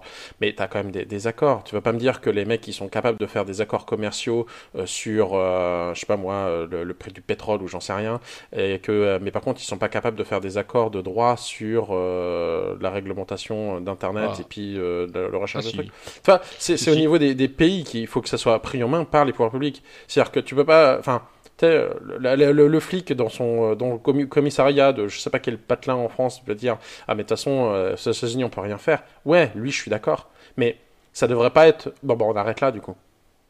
Ça devrait Ah, être ouais. pris en main Non, par les oui, pouvoirs publics oui, en oui, non, disant, mais- euh, attendez les gars, on va peut-être essayer de se faire un accord pour réglementer ça entre les pays, puis euh, mettons entre les pays et entre nous. Puis après, si en effet t'as pas fait un accord avec je sais pas quel pays au bout du pays, euh, non, je sais pas quel monde qui euh, lui fait pas partie de l'accord et ils peuvent pas le chercher. euh, ok, certes, mais ça va quand même déjà réduire drastiquement le, le nombre de euh, le nombre de connards. Ça, je suis d'accord. Mais c'est ce que, C'est- ce que tu ça ça s'appelle Interpol quelque part. hein. Oui, mais c'est ça. Mais que- en fait, j'avais, je pensais à Interpol dès le départ. Je que, il, il faut juste que les gens fassent la volonté d'eux. Ça m'agace les gens qui finissent par dire, bah, euh, on peut rien faire. Oui, Quand euh, le, le, le, le commissariat, le, mec euh, à l'accueil d'un commissariat, ouais, lui, il peut rien faire. Mais ça veut pas dire que ça devrait être une fatalité. Non, je suis d'accord. Vous voyez je, je- je veux dire Oui, oui. C'est ça qui, Mais- les gens qui ont la pouvoir. Ça, ça fait penser Ouais. comme aux États-Unis qui vont dire euh, thoughts and prayers. Tu sais, le gars qui euh, après un truc, le, le, le commun des mortels qui dit bon bah, Ouais. tu sais, euh, thoughts and prayers. Mais par contre, dès qu'il y a un politique qui me sort un thoughts and prayers, je dis mais tu te fous de ma gueule. Tu sais, moi je veux pas de tes prières ou de ton euh, ou de tes pensées. T'as le pouvoir de faire quelque chose, bah tu fais quelque chose, mec.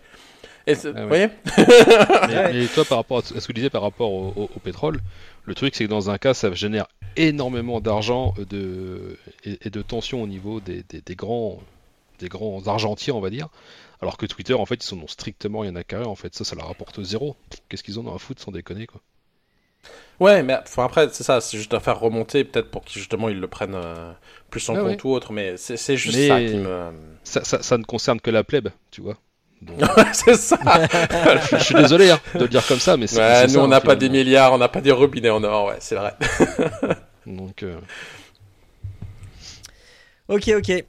Euh, eh bien, euh, eh bien euh, si euh, jamais il y a quelqu'un euh, sur euh, qui nous écoute et qui a la solution miracle, euh, je vous en prie, euh, allez, euh, faire passer un texte de loi, allez proposer un texte à des députés pour que ça passe à l'Assemblée nationale et puis ça fera avancer les choses. Ensuite, on va totalement partir ailleurs, quoique bah, on, parlait un peu de- d'enfer. Euh, nous sommes, nous sommes euh, sur une euh, actu qui va traiter un, peu, un petit peu de l'enfer. À savoir, il y a eu une conf totalement improbable euh, qui, qui a popé de n'importe où, enfin qui, qui a popé de je ne sais, je ne sais où, une conf Silent Hill. Euh, il y a eu une conf Silent Hill ce mois-ci. Alors, euh, une conf Silent Hill, ça dit quoi? Eh bien, une conf Silent Hill, ça dit eh ben, que il va y avoir des nouveaux jeux Silent Hill qui vont sortir. Et là, mon petit cœur, il fait Oh oui Oh oui Et euh, donc, il va y avoir 5 nouveaux jeux Silent Hill. Alors, durant cette conférence, on a eu évidemment les trailers de ces 5 jeux. hein, je crois bien que c'est 5. qui sont euh, effectivement, euh, comme Monsieur Veldi, euh, dé- dé- développés par la Bluebird Team. Euh, donc, première, euh, première, euh, première chose, eh bien, le remake de Silent Hill 2, le monument incontournable pour qui aime bien faire dans son froc devant un écran. Euh, Silent Hill 2, qui est euh, eh bien, un de mes. euh, un de mes tout premiers euh, vraiment gros, coups de cœur, enfin je crois que c'est le premier gros coup de cœur des, des jeux d'horreur, hein. j'avais fait les, les Resident Evil et tout ça, mais, mais euh, voilà, Silent Hill 2 il a un parfum, un, truc de... En, plus, c'était le premier jeu d'horreur qu'on avait sur la PlayStation 2. Enfin, le premier vrai jeu, euh, voilà. Euh, et qui a mis en place euh, toute, toute une, une iconographie, une mythologie autour de Silent Hill, euh, jusqu'à jusqu'à euh, adapter euh, cette, euh, cette, mythologie en euh, film par Christopher euh, Gantz, qui du coup en a profité pour euh, dire que eh bien, le film Silent Hill 2 eh bien, serait le deux sorties euh, en même temps que le jeu Silent Hill 2 Remake. Euh, hasard, mais non, pas du tout, pas du tout. Tout ça est extrêmement bien orchestré. Euh, J'ai vu une petite, euh, une, petite interview de, euh, de Christopher Gantz qui parle de, du second volet. Et ma foi, ça donne envie parce que tu sens que c'est un monsieur qui, qui connaît, qui connaît Silent Hill, qui veut respecter Silent Hill, qui veut faire les choses bien et qui veut, qui, qui, fait partie de ces très rares, de ces réalisateurs exceptionnels qui n'ont pas été euh, totalement conspués par, euh, par la communauté gamer pour euh, son adaptation euh, en film de, euh, d'une licence de jeux vidéo, donc euh, Silent Hill. Euh, moi, je l'ai bien aimé. hein. Donc voilà, donc première, euh, bah, premier gros morceau, Silent Hill 2. Est-ce que vous avez déjà des choses à dire sur ce gros morceau-là? Vas-y Arnaud. Euh, Ben, euh, Mais Voilà. Arnaud, c'est une flippette. il- Silent Hill 2, il a jamais Ah Non, oui, j'aime pas euh, ça. Il est team flippette, d'accord. ouais, Oui, Team. Flippette. Je me rappelle, je crois, je suis même pas certain d'avoir joué au premier ou de l'avoir fini. Non, mais le. le- Et je me rappelle avoir vu le film et j'étais pas à l'aise. Euh, j'ai pas aimé. euh, j'aime pas. En fait, j'aime pas ce type d'ambiance. Donc je suis pas méga fan. euh, ma- Non, ma- mais le- Tu vois, pour donner un peu une idée, là, encore une fois, c'est la période d'Halloween, il y a les films d'horreur, etc. Donc ma femme, elle est fa- fan, elle arrête pas de regarder, et moi, du coup, pendant cela, je regarde les bisounours. Euh, donc, euh. Non, mais le, le- le- le premier épisode sur PlayStation 1 avait été, euh, était assez confidentiel en fait. hein. Euh, euh, il a été assez peu joué et il a été rejoué euh, une fois que le 2 est sorti, si je, si je me trompe pas. Euh, va- Vas-y, Jérôme. Ah bah moi je suis comme toi, je suis joie. Euh, je suis très content qu'on reparle de cette licence après, je sais plus, c'était quoi 15 ans 10 ans Je sais plus, quelque chose comme ça Bah, euh, Euh, tu t'étais arrêté où, toi, dans les Silent Hill? Euh, Il y a longtemps, l'épisode sur PSP, donc c'était il y a longtemps. Ah, je l'ai pas fait celui-là. Euh, mais donc, donc non, je suis trop content. Le film, je suis assez d'accord avec toi. Alors, c'est comme toute adaptation de jeu vidéo, ça reste pas un chef-d'œuvre du 7 art, Ouais. mais c'est, ça reste un des moins merdiques. Euh, Ouais. En termes d'ambiance, en termes de tout ça, c'était quand même pas mal foutu. Euh, ça, toi, c'est pas un Dragon Ball, par exemple, toi. Je te donne ça, ou, ou un Super Mario de l'époque. Donc voilà. Juste le. Je, je crois par contre que le cinéaste c'est Christophe Gans et pas Christophe, parce Oui. que je crois qu'il est français, le pauvre Ah, oui, monsieur. oui, oui, oui, non, t'as raison. Donc, Oui, euh, oui, oui. T'as Donc raison, Cocorico, pour une fois qu'un Français fait une adaptation correcte de jeu vidéo, c'est bien de souligner. Mais euh, donc non, je suis très très très content qu'on retrouve Silent Hill 2 avec euh, avec l'em- l'emblématique pyramide Head avec les infirmières et tout. C'était tout, tout- voilà, j'ai j'ai hâte, j'ai hâte de retrouver dans cet univers où effectivement, je suis d'accord avec toi, il y a un plus euh, par rapport à un Resident Evil euh, au- au- à cette génération-là tout du moins, où il y avait un côté poisseux que tu n'avais pas dans Resident Ouais. Evil en fait quoi. Oui, Ouais. mais c'est ça. C'est-à-dire que moi, Resident Evil, euh, je... même le 1 et le 2, euh, tu sais, il m'avait fait flipper, mais euh, j'avais été capable de jouer Silent Hill. Il y a, il y a cette ambiance où, Mm. euh, je, sais pas, je me rappelle juste un moment euh, d'avoir joué où t'es dans les toilettes ou je sais pas quoi pour récupérer les trucs et, et juste l'ambiance, tu fais putain, ça va me sauter un dessus, mais je sais pas quand. Et puis comme c'est bien fait, et que tu sais pas trop quand. J'aimais pas ça. Et Ouais. puis le film, la seule truc que je me rappelle, c'est à un moment où il y a un mec dans une cage au-dessus d'un d'un bras zéro qui finit par cramer là. Euh, et, et ça aussi, euh, non, voilà, c'était euh, non, je, trop pour moi. Je- J'aime pas ça. Non non, moi je suis, je suis très très très content que que ça Ouais. revienne quoi. Euh, donc voilà, donc ça c'était le gros morceau. Euh, alors, alors moi sur, le, sur, euh, sur la mythologie Silent Hill, je me suis arrêté au 4, donc The Room.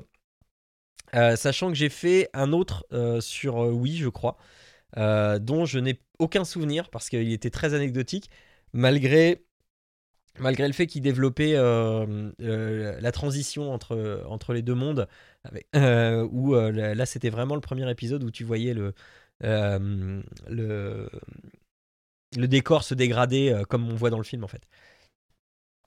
Donc voilà. Euh, ensuite, on nous a, euh, on nous a euh, montré de Silent Hill Townfall, qui lui, eh bien, je sais plus, c'est celui qui se passe.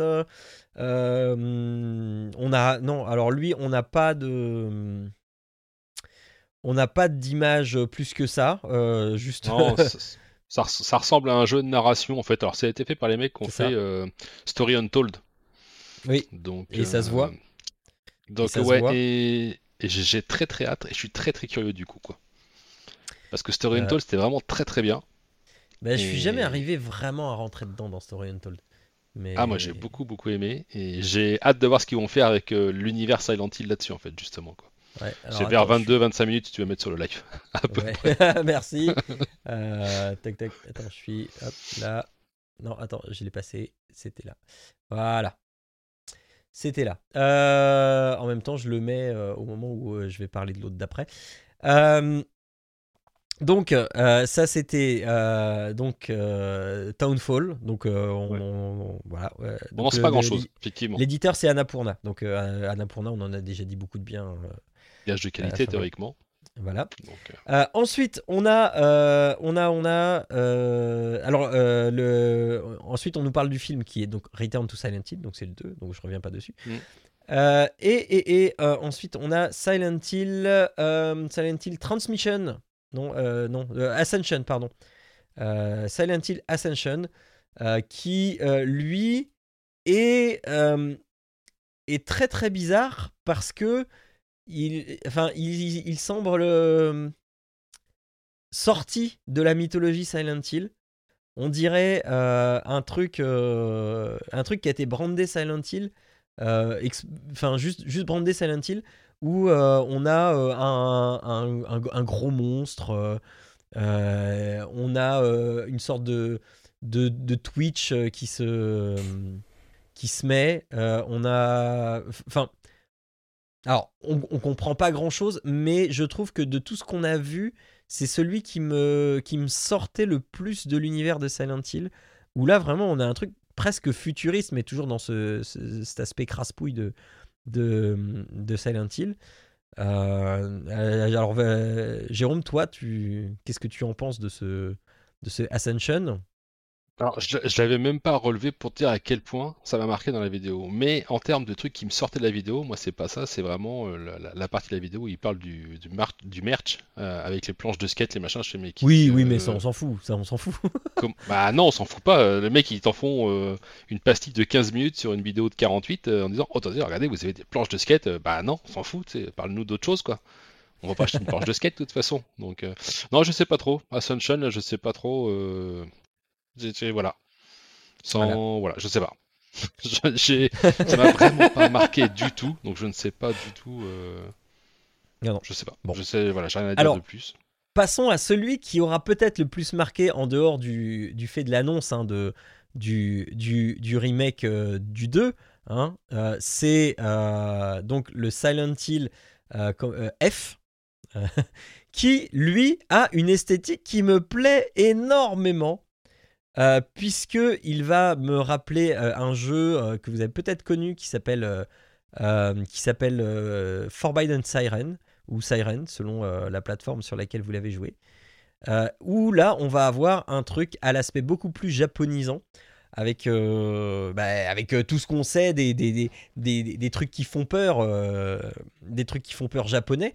Donc je sais pas, enfin moi, moi, moi c'est quelque chose sur moi, ça marche très très bien. On sort, enfin, on, a des codes de Silent Hill qui sont mélangés avec des codes de, euh, de Siren. Euh, ouais, moi, moi je dis pourquoi pas. Celui-là, euh, oui, ça peut faire battre mon petit cœur de, de, de, de, joueur qui veut avoir peur. Et, et Jérôme?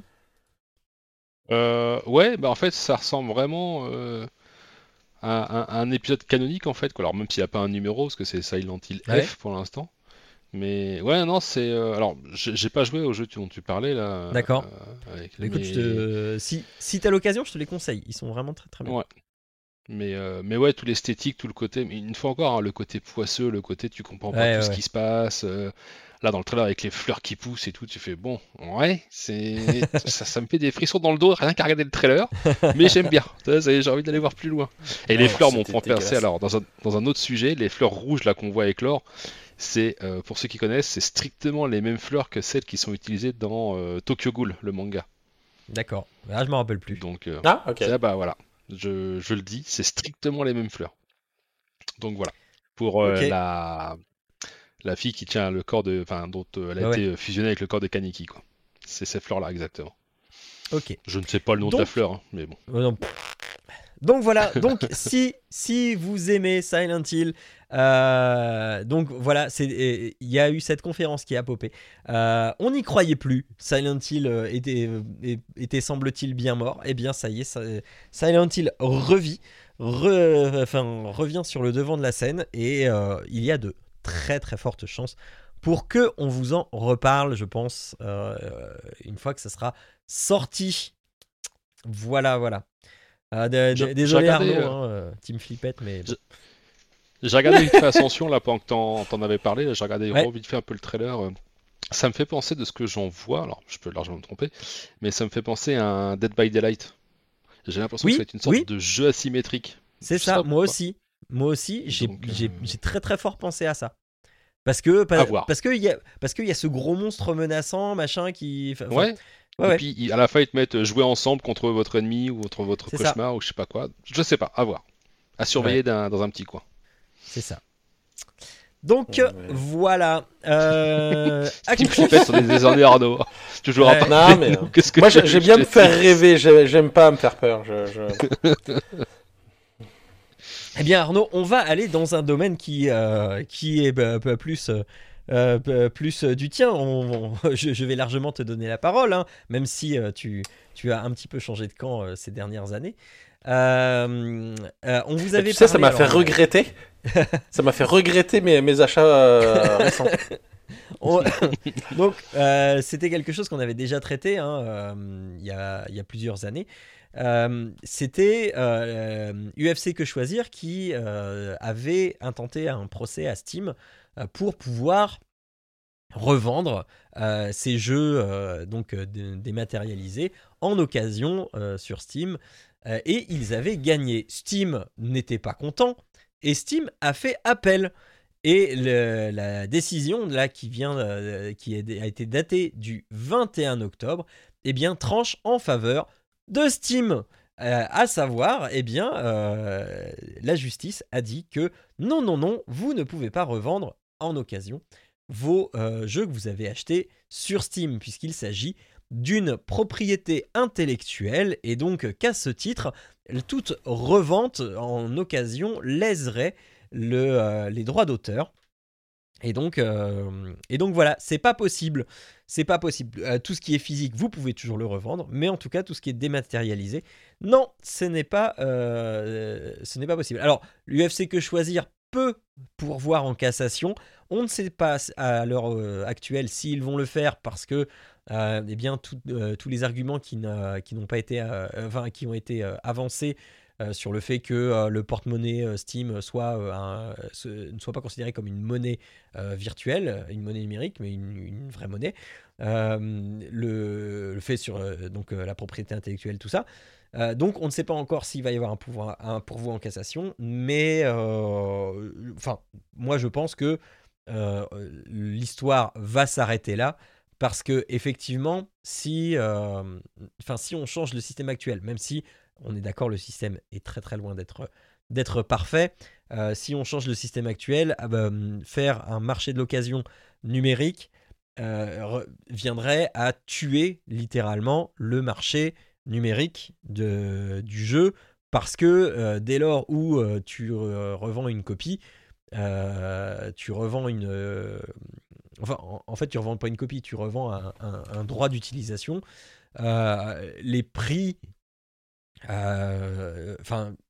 la régulation des prix, ça va être vraiment du, grand n'importe quoi parce que on aura, contrairement au marché de l'occasion physique qui lui nécessite euh, quand même d'être dans une zone où physiquement c'est accessible, là tout le monde peut tout vendre à, à tout le monde avec euh, des législations euh, financières différentes selon les pays, comment ça se passe d'un pays à l'autre, etc. Enfin bref, euh, avec les promos, avec euh, machin. Donc euh, si tu as eu ton jeu en promo et que tu veux le revendre au prix fort, enfin c'est toi qui fixes les...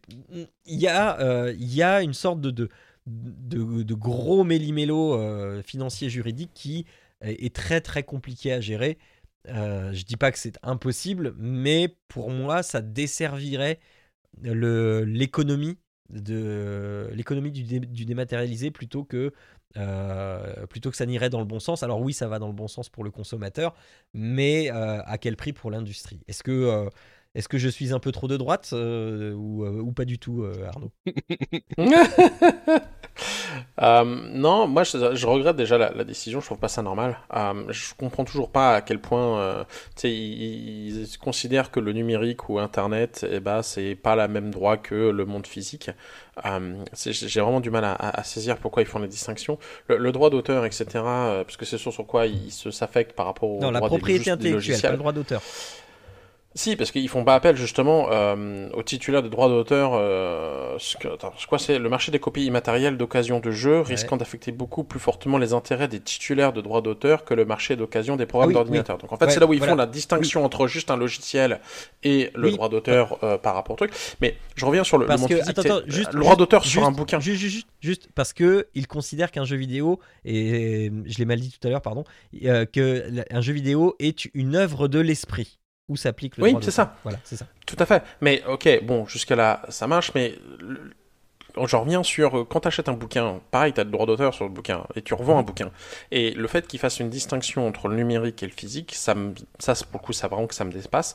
J'ai vraiment espoir que UFC, euh, que choisir aille en cassation pour euh, faire recasser le, le, le- la cour d'appel.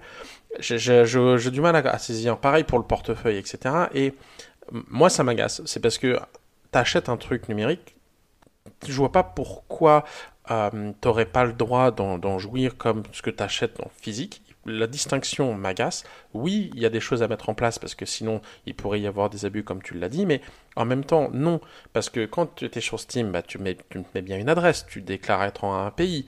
Euh, tu vas me dire oui, mais qu'est-ce qui t'empêche de déclarer dans un autre pays? Eh ben, ils ont qu'à faire appel au moment de l'inscription à euh, euh, n'importe quel justificatif de domicile. Après tout, pourquoi pas et puis comme ça, bah, tu te dis, bah, je suis dans ce pays, et puis bah, ils appliquent le droit du pays dans cet endroit-là. Donc si tu vends un marché de, sais pas moi, un truc d'occasion, euh, tu es régi par le, le- le- les droits du pays où tu te déclares être.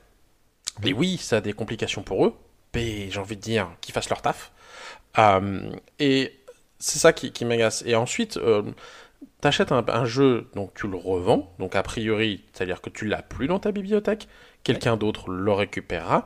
Oui, il va y avoir forcément des prix peut-être moins, euh, etc., mais ça va toujours être l'offre de la demande, euh, de l'offre et de la demande. C'est-à-dire que s'il n'y a pas beaucoup de copies de jeu, parce qu'il n'y a pas eu beaucoup de personnes qui l'ont acheté, bah, s'il y en a beaucoup qui le demandent, le prix va rester élevé. S'il y a eu beaucoup de trucs qui l'ont acheté en première copie, bah, les éditeurs de jeux vont quand même avoir gagné énormément dessus. Et tu vas avoir du coup peut-être des prix qui vont être plus bas, mais c'est logique aussi, parce que moi j'achète un jeu euh, de n'importe quel commerce et je le revends derrière, et bah tu sais, en fonction du nombre de copies, de l'envie du jeu, etc. Et, c'est ça qui m'agace profondément, parce que je vois pas pourquoi il devrait y avoir une distinction entre le numérique et le physique. Euh, on- c'est pas parce que d'un coup c'est numérique que euh, bah, c'est pas euh, dans le monde réel. Donc c'est ça qui m'agace un peu. Mais le, le, le truc, c'est que en numérique, tu n'as pas d'usure déjà. D'accord? Euh, Quand tu achètes du physique, c'est pas seulement pour le jeu, c'est aussi parce que euh, il y a le packaging, c'est aussi. Enfin, tu peux acheter du physique pour plusieurs raisons. Et ces raisons, elles sont toutes péris, enfin, entre guillemets périssables ou euh, altérables. Ce qui n'est pas le cas d'une copie physique, puisque tu ne vends pas le logiciel que tu as, tu vends le droit de l'utiliser. Euh, ensuite, euh, dans le monde physique, quand tu es, quand tu es développeur, bah, évi- évidemment, ton jeu, il va se revendre en occasion, mais tu n'as pas sur le même, sur le même niveau de visibilité et l'offre euh, neuve et l'offre euh, d'occasion du monde entier ou euh, même d'un pays entier. Ce qui fait que tu sais, quand, quand, quand c'est pas disponible en occasion, tu peux te rabattre sur le physique, mais sans que c'est sans c'est d'incidence sur le prix du physique. Or là, vu que les deux sont disponibles et comparables hyper facilement, si, si ton jeu dépasse un certain nombre de ventes, au-delà d'un certain nombre de ventes, tu vas avoir, enfin d'un certain nombre de ventes et de temps, tu vas avoir eh bien, la majorité des joueurs qui ont fini le jeu qui vont vouloir le revendre et qui vont de ce fait avoir accès aussi facilement qu'un éditeur à la revente du, jeu, donc le fait de le mettre en vente, a forcément un prix moins haut que celui de l'éditeur, donc qui lui va se forcément va avoir des ventes en moins, donc il va appliquer des promos pour vendre son jeu moins cher, et les gens qui n'arrivent pas à vendre leur jeu, à revendre leur jeu, vont se dire mais moi je m'en fous, moi je l'ai payé, donc si je me fais un peu moins de thunes dessus, c'est pas grave, et qui vont redescendre le prix, et euh, on, va atterrir comme ça à un marché qui va être bien sous-coté euh, parce que euh, ça va être problématique pour les développeurs qui n'arriveront plus à faire autant de profit parce que, eh bien, ou, qui ne voudront plus développer des jeux qui, qui mettent 5 heures à finir parce que, euh, eh bien, tu mets 5 heures à finir un jeu, eh bien, 24 heures plus tard, tu vas avoir un marché de l'occasion qui va se mettre en place et qui Ouais, va. Mais tu peux, rien ne t'empêche de mettre des restrictions. C'est-à-dire que tu, tu réappliques ce que tu faisais dans le monde réel. Admettons, euh, avant, avant qu'Internet existe, achetais bien un jeu, tu pouvais acheter un jeu qui finissait en 105 et après retourner à ta boutique Micromania et puis revendre. Sauf Oui. que Micromania le, revend, le reprenait un peu moins cher pour le revendre plus cher. Et Ouais. ben là, de toute façon, ça existe déjà, c'est comme. C'est-à-dire que tout ce que tu pourrais vendre sur Steam, sur n'importe quelle plateforme, les mecs se prennent 30%. Un peu comme dit euh, euh, Flyman, c'est que quand tu prends un truc, de toute façon, ils prennent leur com. Après, cette com, c'est à Steam aussi de s'arranger avec l'éditeur de jeu en disant, bah, sur les 30% de com, je t'en reverse une partie. Tu sais, C'est à eux de s'arranger aussi, euh, après tout, comment ils font. Tu sais, sur les contrats juste de distribution. Et Ouais. ensuite, rien ne t'empêche de dire, bah, de- je vais faire comme le monde physique, c'est-à-dire que bah, moi je suis en France, je me suis localisé en France, j'ai acheté mon jeu en France, bah, je peux le revendre qu'à des Français. Comme ça, de toute façon, euh, au niveau des prix, mettons, c'est différent euh, en fonction des législations et des, fron- de- tu sais, des frontières, etc.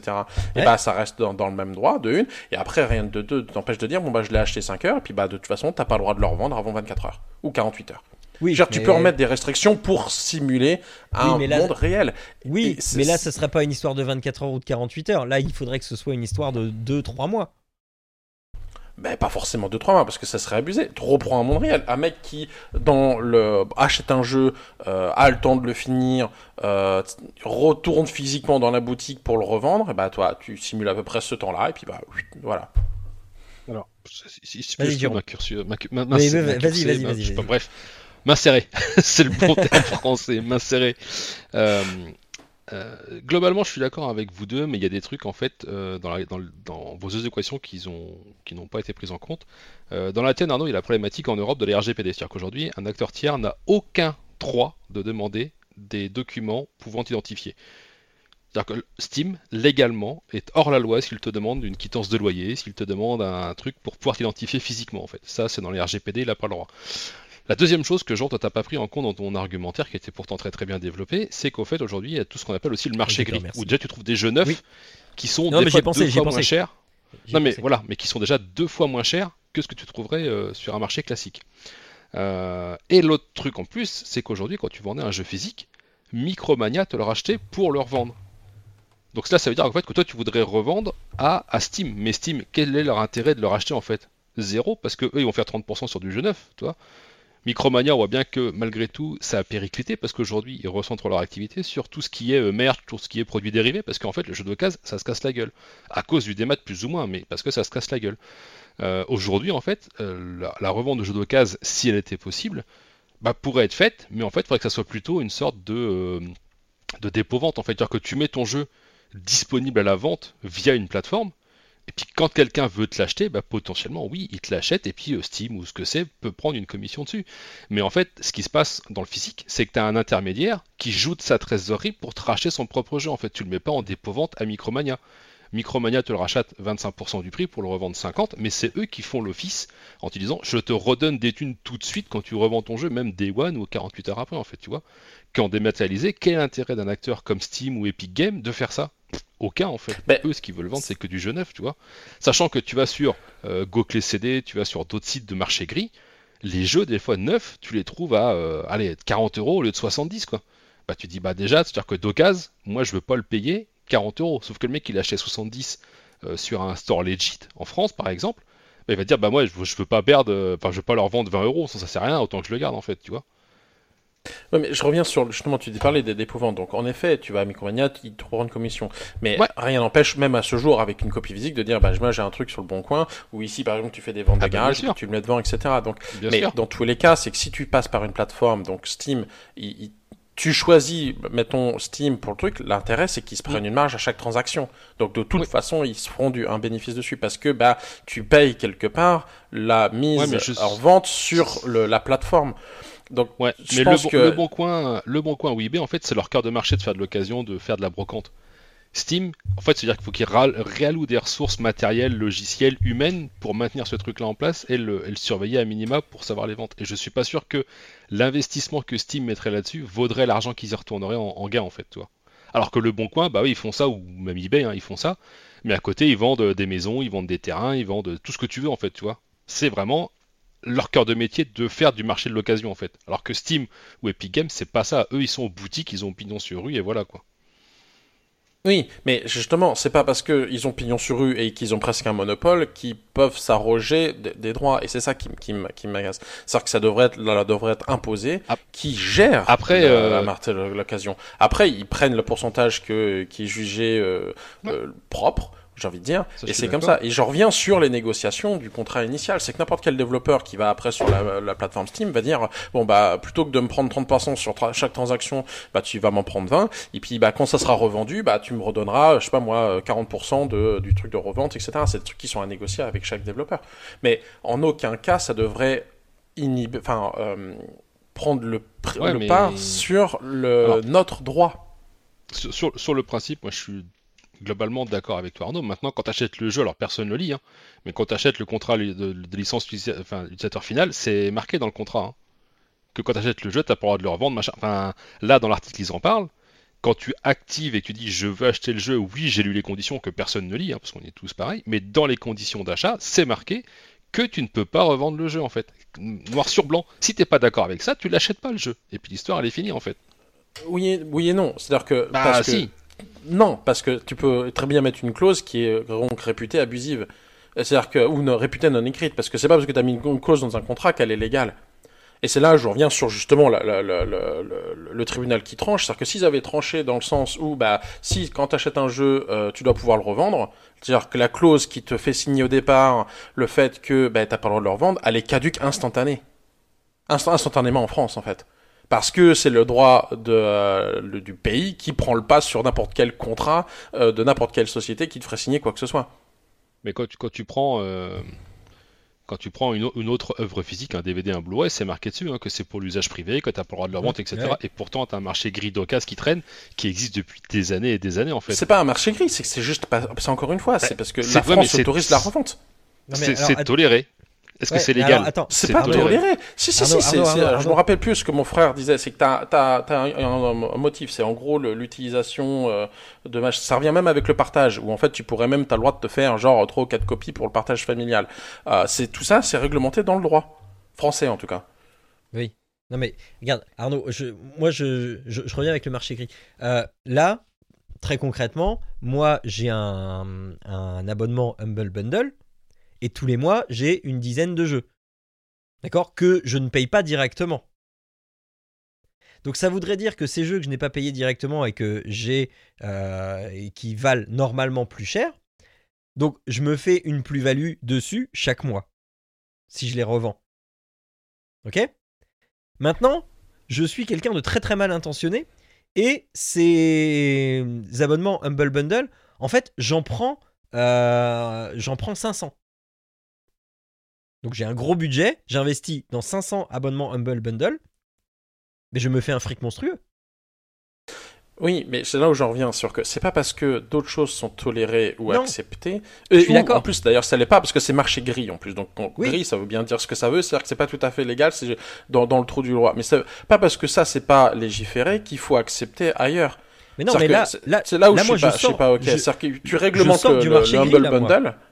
Je sors du marché gris puisque le euh, Humble Bundle c'est euh, euh, C'est legit. c'est legit, Ah, complètement legit. Ouais. Mais encore une fois, c'est pas parce qu'il y a une possibilité ailleurs que quelque chose doit être interdit à par ailleurs. C'est-à-dire que à, à- justement au droit et aux tribunaux ben, de faire en sorte que euh, il n'y ait pas d'abus et il n'y ait pas de, euh, de, de trous vacants dans le droit. Donc rien n'empêche de rebalancer une loi en disant ben euh, tu peux pas parce que là tu tu rentres tu sors du cadre de la loi et je reviens sur les, les copies logicielles où tu sais 4 ou Je- 5 familiales, t'as pas le droit d'en oui. faire 20 là puis t'as pas le droit de les Mais revendre. non, non, Euh, non, je ne sors pas du cadre de la loi, j'achète tout et je revends tout. Je suis comme ces, ces pourritures là qui achètent 50 000 PlayStation Les 5 pour les de revendre PS5, d'autres- c'est ça. Voilà. Exactement. Mais encore une fois, après rien pas si c'est si c'est si c'est permis par la loi, bah, rien l'empêche de le faire.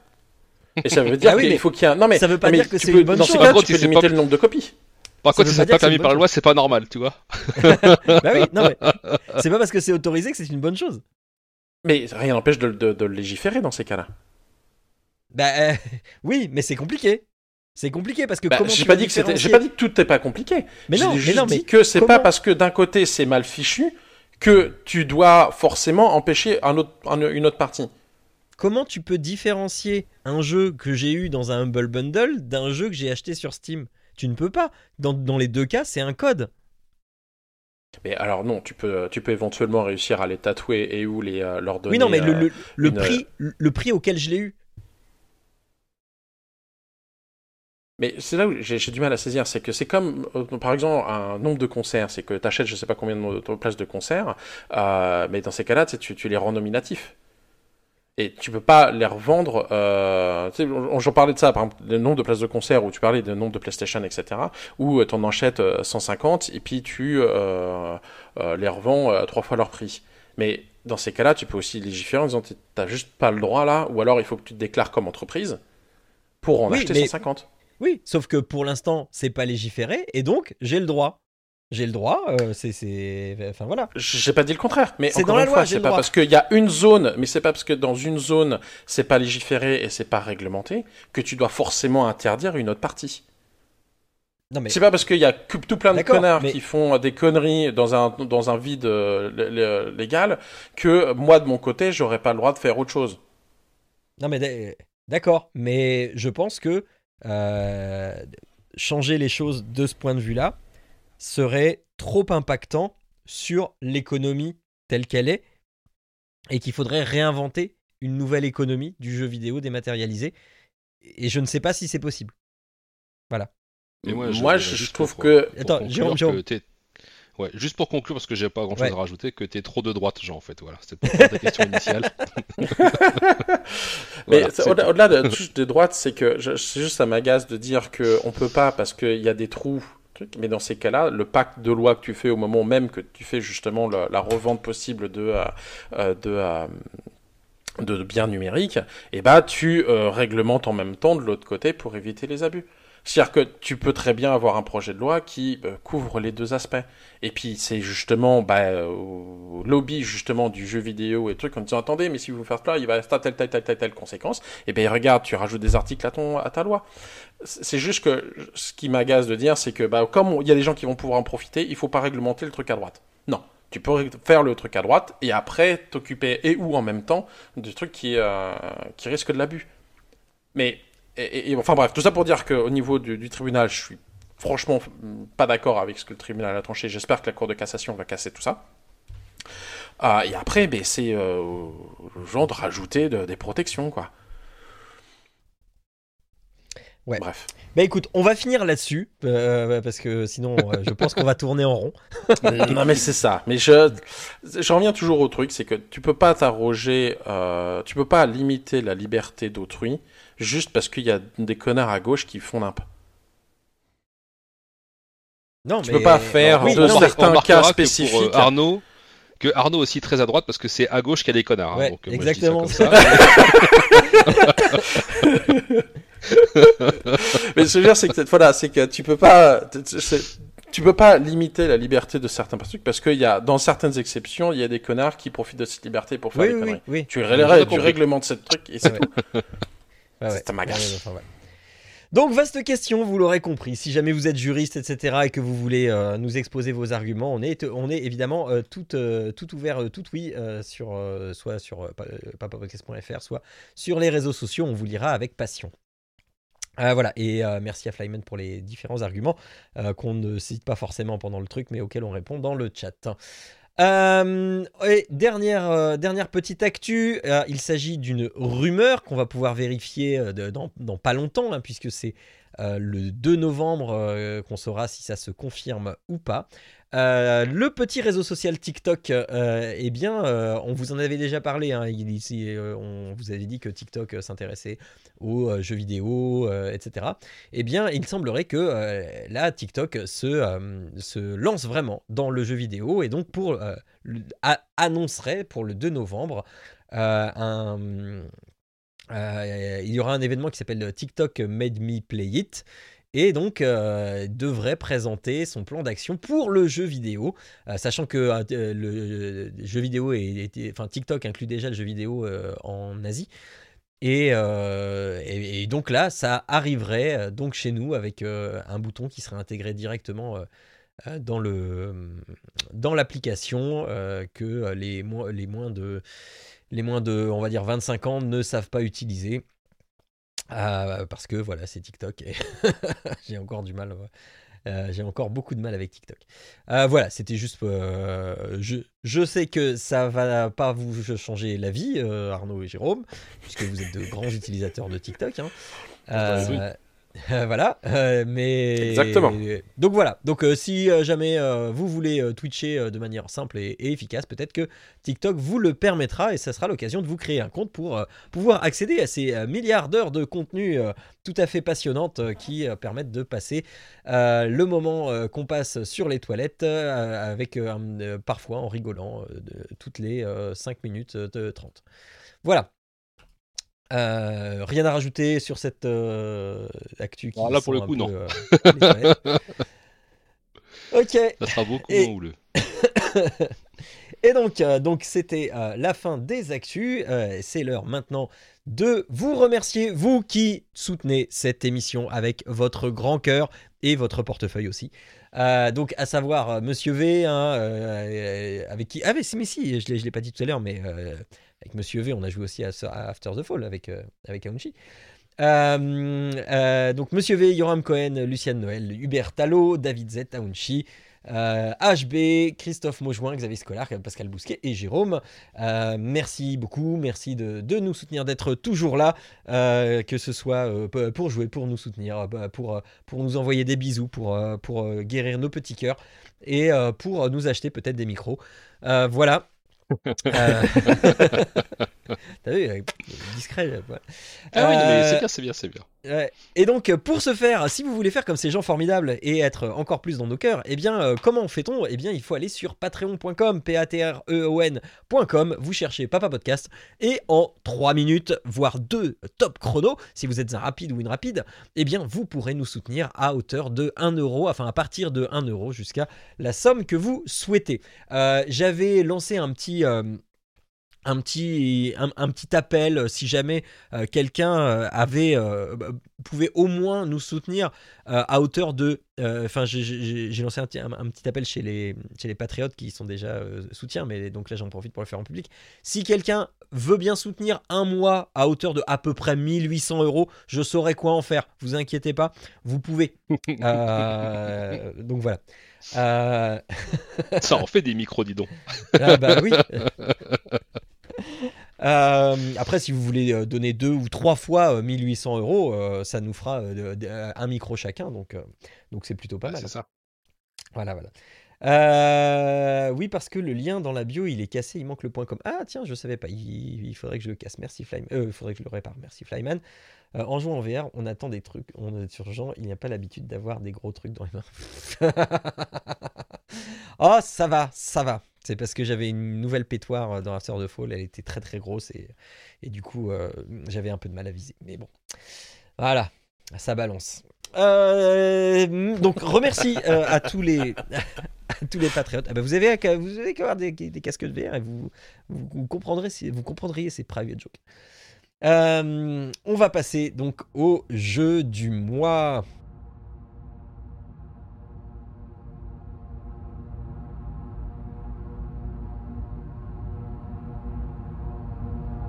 Qu'est-ce qu'il y a de beau ce mois-ci à vous présenter? Eh bien, moi, on parlait de, de crasse-pouille tout à l'heure avec, euh, avec Silent Hill. Eh bien, moi, je vais vous parler de Scorn.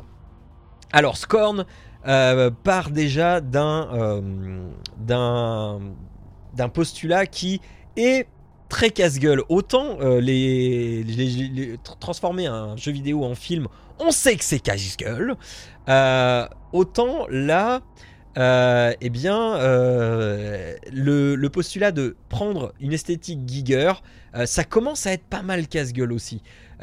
Parce que les esthétiques Giger, on a des, des exemples. hein. Enfin, moi, j'ai- des exemples qui me reviennent en tête, dont un fameux Agony, auquel j'ai donné sa chance bien trop de fois, puisque euh, il est sorti en VR.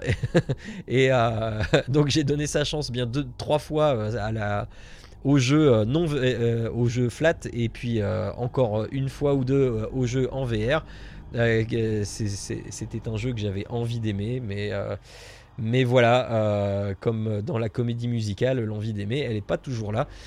Donc, euh, donc euh, c'était plutôt raté. Alors arrive Scorn avec ses gros sabots euh, de Giger. Alors je, je le rappelle quand même, Giger, HR Giger, le, le, le papa du Necromonicon, le, le- le papa de, de Alien. c'est lui qui a inventé la, la- la créature, le design de la créature d'Alien. Et donc, et donc Ah oui. on a Scorn qui est en développement depuis un certain temps. Et voilà, euh, on avait peur, on, euh, on- on était enthousiaste et puis on avait peur de euh, ce que ça pouvait donner. Et puis voilà. Et, et, euh, alors déjà, on va avec cette esthétique, je vais le dire clairement, franchement, mais c'est de toute beauté. C'est, c'est, j'ai- été, on va dire que j'ai passé les 15 premières minutes de jeu à m'émerveiller devant le, pas la fidélité, mais l'appropriation du monde de Giger euh, visuellement. Visuellement, et j'ai passé mes 15 premières minutes à faire Oh, waouh, c'est beau! Enfin, je, je, je l'ai fait, en, fait en live, donc euh, euh, ça doit être encore disponible sur ma chaîne Twitch, donc euh, vous pourrez aller voir. Mais j'étais vraiment estomaqué par, par, par tant de, de, de, de, cohérence, d'appropriation de l'esthétique de Giger. Alors parfois il y a des variations, parfois, et, mais c'est toujours, toujours, toujours, toujours réussi. Donc ça, vraiment chapeau. Euh, ensuite, Giger, il a des thématiques. Giger, dans son travail, c'est euh, la machine, c'est le vivant, enfin le, le- oui, et, c'est la mort et, euh, et le sexe évidemment. Parce que bon, Et- bah oui, oui, bah, quand même. Euh, et, et, eh bien, tout y est, tout y est, mais vraiment, c'est formidable. J'ai pris un, j'ai pris un réel plaisir à parcourir ce jeu euh, qui, euh, qui, ma foi, est vraiment une ode, à, une lettre d'amour à Giger. Bon, maintenant que ça c'est dit, je vais pouvoir parler du jeu vraiment.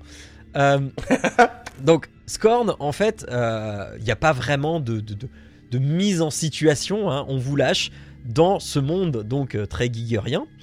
Euh, et euh, on vous dit rien. Euh, en fait, l'écran de démarrage, c'est le début du jeu. Quand on fait nouvelle partie, eh bien, on va avoir une, tête et on va, on fait nouvelle partie et on zoome sur la tête et puis il s'avère que ce personnage, c'est nous.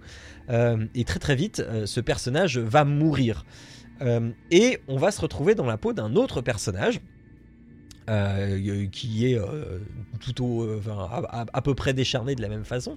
Et euh, on va devoir avancer, on va, très très vite reconnaître euh, le, le même décor, même si on, on, recommence pas en étant le personnage, on ne recommence pas exactement au même, au même point. Et donc on va, euh, on va très vite reconnaître le décor, et puis euh, on va comme ça euh, avancer. Euh, bah, parce que, bah, faut bien l'avouer, on n'a rien d'autre à foutre. hein.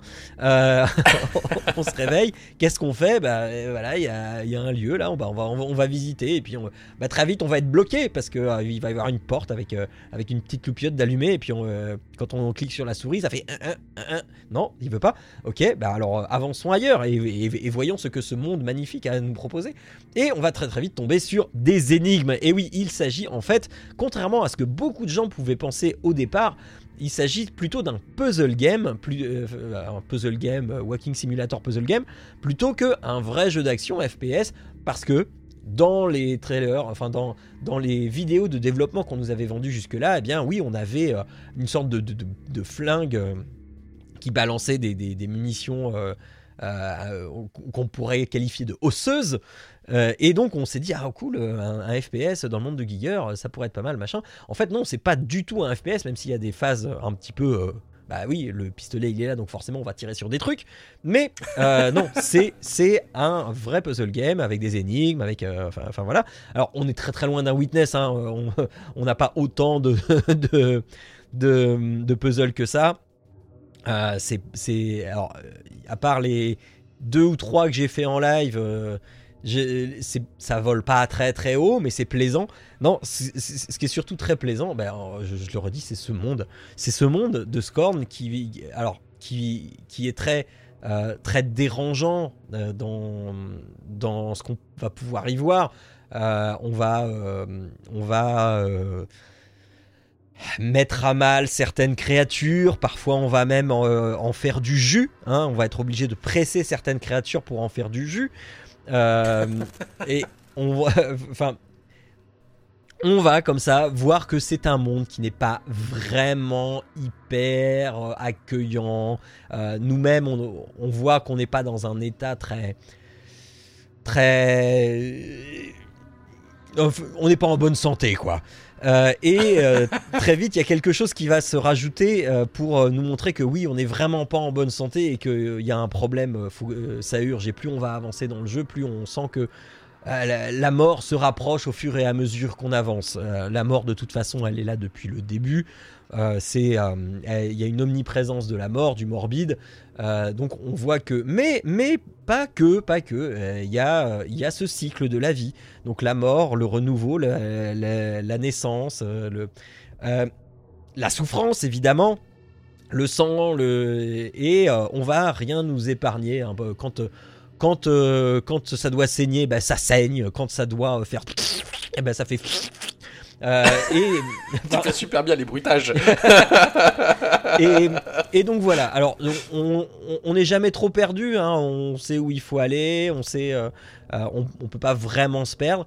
Euh, la difficulté, elle vient des phases d'action, donc les phases de shoot, où là vraiment, on va avoir quelque chose qui n'est vraiment pas maîtrisé d'un point de vue FPS. Puisque euh, la première arme qu'on va avoir, c'est une arme de corps à corps, une sorte de piston qui va, euh, donc qui va taper les ennemis et on va pouvoir enchaîner que deux coups et puis il faut que ça se recharge. Donc les- combattre les ennemis au départ c'est très difficile parce que euh, on n'est pas très agile et les ennemis nous balancent des trucs, ils nous frappent. Euh, bref, euh, euh, on n'est pas, euh, euh, c'est pas Quake quoi. On n'est pas dans un fast FPS du tout. Donc on va mourir quelques fois. Alors vers la fin du jeu, on va avoir plusieurs armes et on va euh, maîtriser un petit peu. Alors les munitions, il y en a quasiment pas. Donc euh, il, faut être, euh, il faut être aussi très très économe avec ça. Et, voilà. N'empêche que bah, l'histoire, elle est, assez, cryptique. Mais pour qui a un petit peu de notion de Giger, etc., ou même de, juste savoir que ça va parler de vie, de mort, de, euh, de, de, renaissance, de, enfin, voilà, les thématiques de Giger quoi. Euh, on va pas trop être perdu et quand même euh, parce que la fin elle est quand même assez bizarre, mais moi il y avait juste un détail qui m'avait échappé. Donc vous verrez que à partir d'un moment vous êtes plus vraiment tout seul. Et euh, donc je le dis, c'est pas vraiment un spoil, même si c'est un petit spoil, mais parce que je pense qu'il faut le savoir pour le comprendre, parce que euh, moi vraiment ça m'a totalement échappé. Euh, c'est que euh, à partir du moment où vous n'êtes pas vraiment tout seul, en fait le pas vraiment tout seul, c'est le premier personnage que vous avez joué euh, pendant le, tout début et qui, qui se retrouve mort. Euh, en fait c'est ce personnage là qui va euh, qui qui va euh, enfin voilà qui va euh, à un moment apparaître euh, apparaître dans le dans l'histoire. Donc voilà. Et à partir de ce moment-là, la fin, on la comprend quand même vachement mieux. Euh, donc donc voilà. J'ai pas grand-chose d'autre à dire euh, euh, sur Scorn parce que euh, euh, juste là, je vais je vais laisser patienter pour ceux qui sont sur le chat parce que là ça va être un petit peu euh, un petit peu sanglant donc vous allez voir un petit peu de quoi je parle. Mais euh, mais non, c'est une bonne surprise. Moi, le fait que ce soit pas un, FPS, euh, tout ça, enfin un, action un action FPS, ça me gêne pas du tout. Le côté puzzle, ça, ça me va très très bien parce que je le redis, c'est pour qui aime l'esthétique Giger, c'est hyper beau. C'est enfin beau, c'est hyper envoûtant. Euh, J'ai passé un temps euh, assez conséquent à, à- à regarder, à me balader, à dire Oh, waouh mais c'est trop bien. Alors des fois on a, des fois on est en extérieur et quelques passages en extérieur qui fonctionnent très très bien aussi. Euh, c'est vraiment hypnotisant et ça vaut le coup. Alors c'est dans le Game Pass, donc euh, si vous êtes abonné Game Pass, ben, allez-y. C'est un jeu qui dure 5 heures à peu près. Et, Ouais. Et, ouais, ouais, ouais, non, et, et- et vraiment ça vaut le coup de, de- de se donner ces 5 heures là pour, euh, bah, pour découvrir euh, le monde de Scorn, ce qu'il a, ce qu'il a à vous proposer. Euh, il faut pas trop manger avant parce que enfin, voilà, euh, vous, êtes- enfin, vous voyez ce que vous êtes en train de voir, donc c'est pas forcément hyper ragoûtant. Euh, mais voilà, c'est c'est spécial. Donc c'est alors ça fait pas peur. C'est c'est c'est- euh, y Ah, c'est ce que j'allais de- te demander. Voilà. Il n'y a, pas, de jumpscare, parce que tu sais y a- qu'il y a quand même des ennemis à un moment, donc t'es pas en train de résoudre une énigme, et après d'un coup, pendant que t'es en train de résoudre une énigme, il y a Pas des qui te sautent C'est dessus. pas du tout. Non, non, c'est pas du tout du, du, du, jumpscare. C'est vraiment de l'horror game. Euh, donc, euh, y a, les enfants, ils sont pas là du tout. Euh, on y joue euh, quand les enfants sont pas là. Et vous inquiétez pas, ça fait pas peur. Euh, à un moment, vous aurez peut-être peur parce que. Un a- horror game qui fait pas peur Mais non, non, non, non, parce, parce que vraiment, c'est euh, l'horreur côté visuel. C'est pas, euh, c'est pas j'ai peur, c'est vraiment c'est crade, c'est voilà. Donc, euh, donc voilà, c'est, je, je sais pas du tout combien il coûte hors Game Pass. À mon avis, il doit pas coûter très très cher. Euh, mais voilà, si vous aimez bien ce genre de truc et si vous aimez Giger, c'est vraiment une grande lettre d'amour à Giger. Donc je vous le conseille euh, vivement. Ça s'appelle Scorn et c'est dispo sur Windows, c'est dispo euh, sur euh, PS4 et Xbox One, il me semble. Voilà, c'est tout pour moi. Ensuite, euh, euh, de- Bah, J'avais quelques ouais, questions. c'est- vas-y, vas-y. Ouais, juste au niveau de- des énigmes, parce que sur, sur The Witness, les énigmes, peut-être tu, tu vois rapidement juste par la configuration, Ouais. tu sais où il y a des énigmes, où il y a des trucs à faire. Tu Ouais, ouais. pas en train de te balader pendant 3 heures en train de mais où est-ce qu'elle est l'énigme, qu'est-ce que je dois faire? Sur non, ce jeu-là, ouais. vu que t'as as quand même une certaine esthétique, est-ce que c'est quand même visible? Tu te rends compte rapidement qu'il y a des trucs à faire à, à des bah oui. endroits? Oui, Ou oui. euh, où t'as euh, Si, si, si, c'est juste, ah, bah, bon, bah, c'est juste un passage. euh, À chaque fois, tu as des sortes de consoles où tu dois, tu dois euh, y fourrer euh, soit tes doigts, soit tes mains et euh, faire des trucs avec. Donc, euh, non, non, donc ça reste le, le- le passage des énigmes pour progresser reste Ouais, assez ouais. euh, explicite quoi. Oui, oui, oui, oui. oui. Enfin, voilà. D'autres questions? Non on, on passe à. On passe à Arnaud? Vas-y, vas-y. Hop Arnaud, je te donne la main. Oui, oui. Mais, euh, mais donc, moi, je vais vous présenter euh, Metroid Dread. Alors, euh, pour une fois, euh, c'est euh, un jeu que euh, mon fils m'a prêté. Parce que euh, donc Oh, euh, le il l'avait vieux pris pour Oh, le euh, vieux ah mais grave. Ah mais c'est clair. Euh, c'est c'est- mon fils l'a eu pour son anniversaire je crois. Donc il y a joué etc il l'a même fini. Euh, lui, alors, lui il l'a fini je crois en peut-être 10-12 heures. Moi je suis je crois à 10-12 heures de jeu et j'ai pas fini. On n'est pas euh, étonné. bizarrement. Euh, et, euh, et donc voilà, donc c'est euh, pour ça c'est vraiment la, première fois où finalement je joue un jeu que mon fils m'a prêté. Euh, et en plus, il m'a prêté sa console parce que je joue sur sa Switch aussi, à, à son euh, grand désarroi. Parce que du coup, avant, je prenais la télé pour jouer sur la PlayStation 4, mais au moins, il pouvait jouer sur la Switch en, en mode portatif. Là, je lui pique sa Switch et la télé. Donc, du coup, euh, mais bon, voilà, on arrive quand même à s'arranger. L'avantage, c'est que c'est pas un Elden Rings, quoi. Donc, je vais pas lui piquer ça pendant je sais pas combien de- d'heures de jeu là. Mais bref. Euh, donc, euh, Metroid Dread. Alors, moi, euh, désolé hein, pour, pour ceux qu'on- qu'on ultra, qui sont ultra fans de la, de la série Metroid. Moi, le, le seul et unique jeu Metroid auquel j'ai joué, c'est celui qui était sur Super NES. Là. C'était Super Metroid. Je me rappelle même, je l'avais en import avec une cartouche américaine et qu'il fallait l'adaptation pour le Ouais. brancher sur la, la Super NES. Là. Ouais, je me rappelle de ça. Et, euh, et donc, je me rappelle qu'il fallait même une autre cartouche française pour Ouais. faire le truc. Enfin, je- Ouais, bref. Euh, et euh, donc, comme j'avais euh, platiné le jeu là, j'avais vraiment fait tout, tout, tout possible imaginable. J'avais regardé n'importe quel mur avec un montage, un genre de, vision rayon X là pour voir s'il y avait des, des ouvertures pour récupérer tous les missiles, etc. J'avais joué entièrement un jeu et j'avais beaucoup aimé parce que c'est un peu comme Castlevania, Symphony of the Night. T'as un 2D, et puis t'avais une carte que tu découvrais au fur et à mesure, et puis t'avais des portes à ouvrir, t'avais des nouveaux pouvoirs qui te permettaient d'aller à d'autres endroits, etc. Et bah là, Metroid Dread, et bah c'est pareil. Et c'est ce qui rend ce jeu génial, à mon avis, à mon sens, pour ceux qui aiment le genre. Parce qu'on est vraiment dans le même type. Euh, Donc on a un jeu euh, en 2D, euh, avec bah, des portes qu'on va ouvrir, qu'on va découvrir au fur et à mesure. Et au fur et à mesure qu'on va avoir des pouvoirs, et ben on va avoir d'autres zones qui vont se dégager, il va falloir revenir un peu en arrière, etc. etc. Euh, au niveau, donc, je revenais à l'histoire de base du jeu. euh, je, connais pas tout à fait le lore. Sais juste que bah on est envoyé sur une planète où il y a des problèmes parce qu'on a euh, donc des métroïdes à, dans, sur cette planète, mais également éventuellement des traces de X. Alors les X, je connaissais pas du tout ce que c'était. Euh, les X sont genre comme une, une parasite de mutation qui vient euh, envahir l'autre et le transformer euh, dans un X. euh, voilà, X. Euh, il se trouve que c'est à ce moment-là aussi j'ai appris, que Samus a lavé apparemment de l'ADN de Metroid, mais aussi des, des- une partie de X ou j'en sais rien. Qui la rend immunisée au, au X. Et euh, donc, du coup, tu te retrouves à aller sur cette planète voir enquêter qu'est-ce qui s'y passe.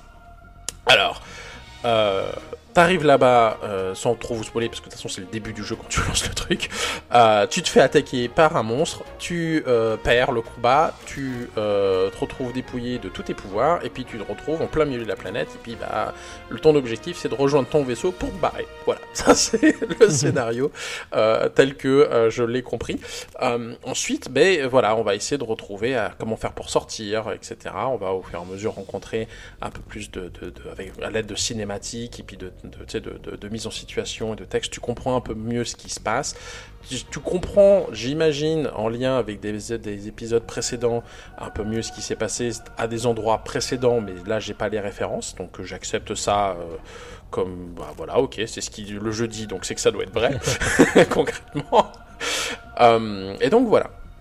Euh, la particularité que, que ce jeu a, c'est qu'il va avoir donc des zones émises. Parce qu'en fait, juste avant le au début du jeu, on va te dire bah, on a envoyé des robots sur la planète pour enquêter. Mais en fait, tous ces robots se sont, euh, ont été déconnectés et ont perdu la connexion, etc. Donc il faut que tu retournes la voir, voir ce qui s'est passé. Et en fait, tu te rends compte que bah, ces robots, manque de bol, ils sont passés à l'ennemi. Et donc, ils surveillent euh, des zones entières de map. Et en fait, eh ben, ils te chassent. Et en fait, le, truc, c'est que bah, comme c'est des robots de toute pointe, etc., c'est-à-dire qu'avec ton euh, attirail euh, classique, tu peux rien faire contre eux. C'est-à-dire que tu es obligé juste de les fuir. Donc il y a en fait toutes des zones où en fait bah, tu essayes d'esquiver les robots qui te poursuivent, donc ils cherchent à, à détecter les mouvements, puis quand ils se rapprochent, bah, ils te mettent à, à te voir, enfin ils te détectent, ils te mettent à te poursuivre, à te pourchasser. Et donc toi, il faut que tu arrives à trouver la sortie de toute cette zone-là sans te faire choper. Si tu te fais choper, en fait, tu as deux options d'esquive. Si tu appuies pas au bon, sur le bouton à moment précis euh, où tu dois le faire, et ben euh, c'est mort, tu, te fais attaquer, tu te fais attraper, et ben, tu as le droit de recommencer au début de la zone. Et donc, c'est assez sympa. Je te dirais que la première fois, c'était pas mal angoissant, pas mal flippant.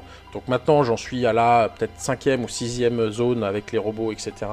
Donc tu finis par, euh, par y être habitué et un peu moins stressé. Euh, puis accepter bah, que de toute façon, tu vas te faire choper à un moment donné pour juste le temps de savoir par où il faut que tu ailles. Parce que, euh, je, on, s'entend, tu découvres la map en même temps qu'il y a un mec qui te poursuit. Donc en fait, tu peux finalement finir dans un cul-de-sac et puis bah euh, voilà, c'est ça.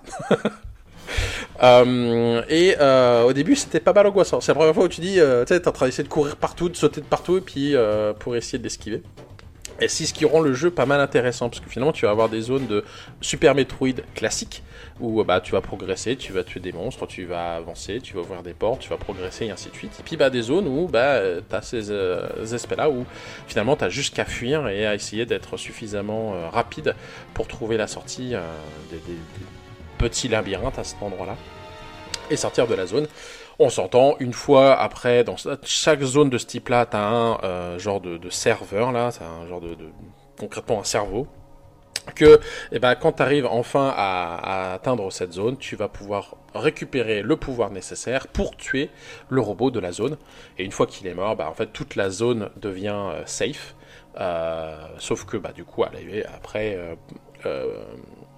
la, la population de, Metroid là, va venir, venir, venir dans cette zone-là. Donc, euh, ça va redevenir une zone, je dirais, classique Metroid. Donc voilà, donc en fait tu vas progresser. Alors le, jeu est, est vraiment bien parce que tu commences dans une première zone et en fait tu découvres euh, ce que je vais pas appeler des mondes mais plutôt des, des parties de monde parce que tu es sur la même planète.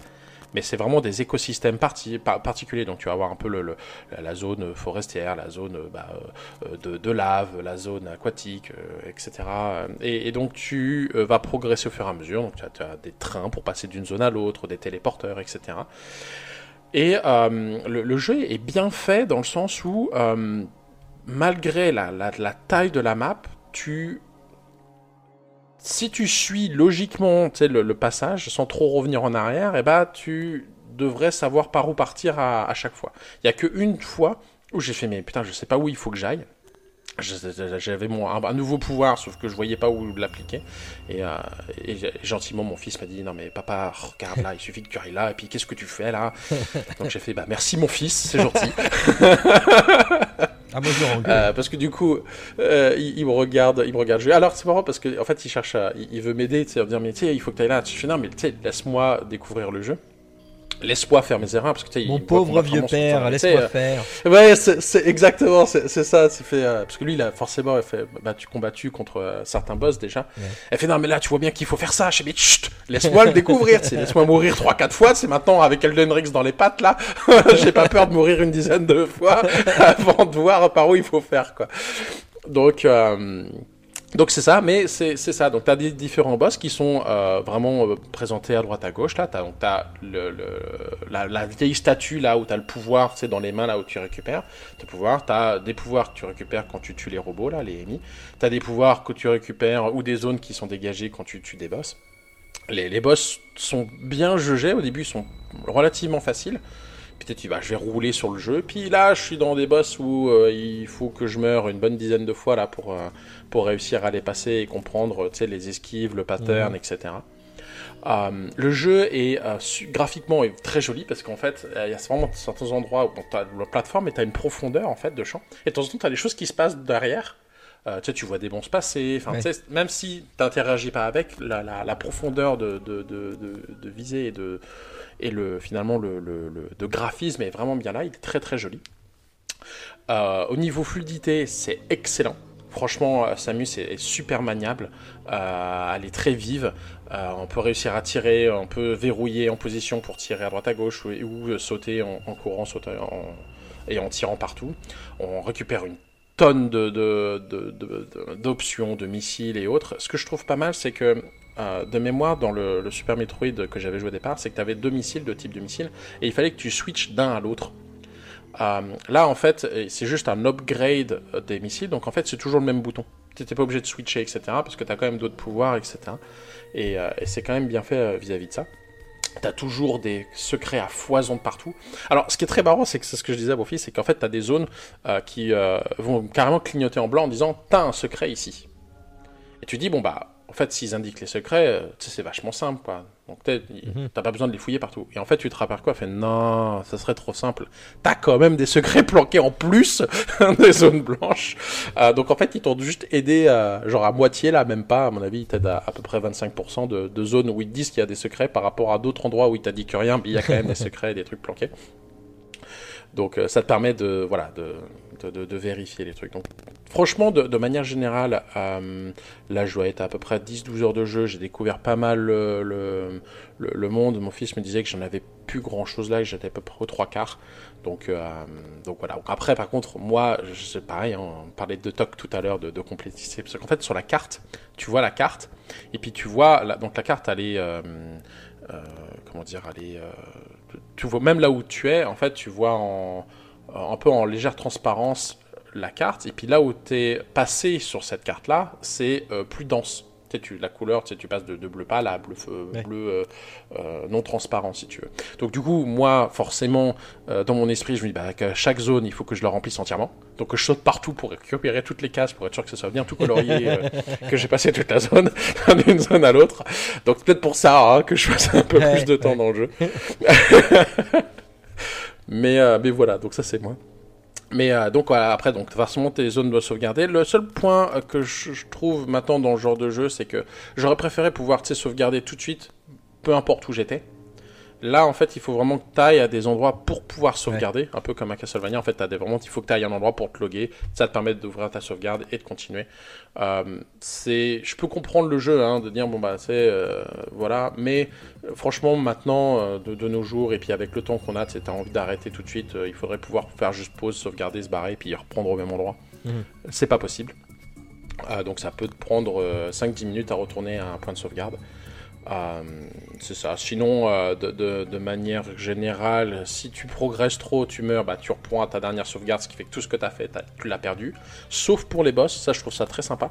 En fait, ils te font euh, recommencer juste devant la porte du boss, avec la vie que tu avais à ce moment-là. Donc c'est Ouais. C'est pratique. c'est franchement, c'est franchement pratique. Euh, donc voilà, donc j'ai pas trop grand chose d'autre à en dire si ce n'est que euh, franchement je, je, je, profite, euh, je joue de ça. Alors devant les enfants ou pas, hein, tu sais, euh, franchement même les enfants euh, Ouais. apprécient. J'ai d'ailleurs mon plus jeune qui dit, euh, ah, j'y jouerai bien après parce que ça a l'air d'être sympa. Mhm. Il avait peur au début parce qu'en fait, euh, lui aussi, euh, parce que je lui avais conseillé de le prendre parce que j'avais vu des, des, des commentaires dessus et pour lui son anniversaire, il- je lui avais dit bah tiens si tu veux tu, tu peux le prendre aussi. Mais il disait ouais mais je sais pas là avec la, la zone des, des, des- des robots etc il faut fuir euh, j'ai peur de pas y arriver ça me fait trop peur. Euh, et donc du coup la première fois il a fait, euh, fait ah je sais pas comment vous faites à courir partout. Euh, mais après quand tu sais au fur et à mesure que tu joues et qu'on regarde ça maintenant il est plus de dire ah bah je vais peut-être commencer à je vais peut-être essayer aussi. Parce que ma foi voilà.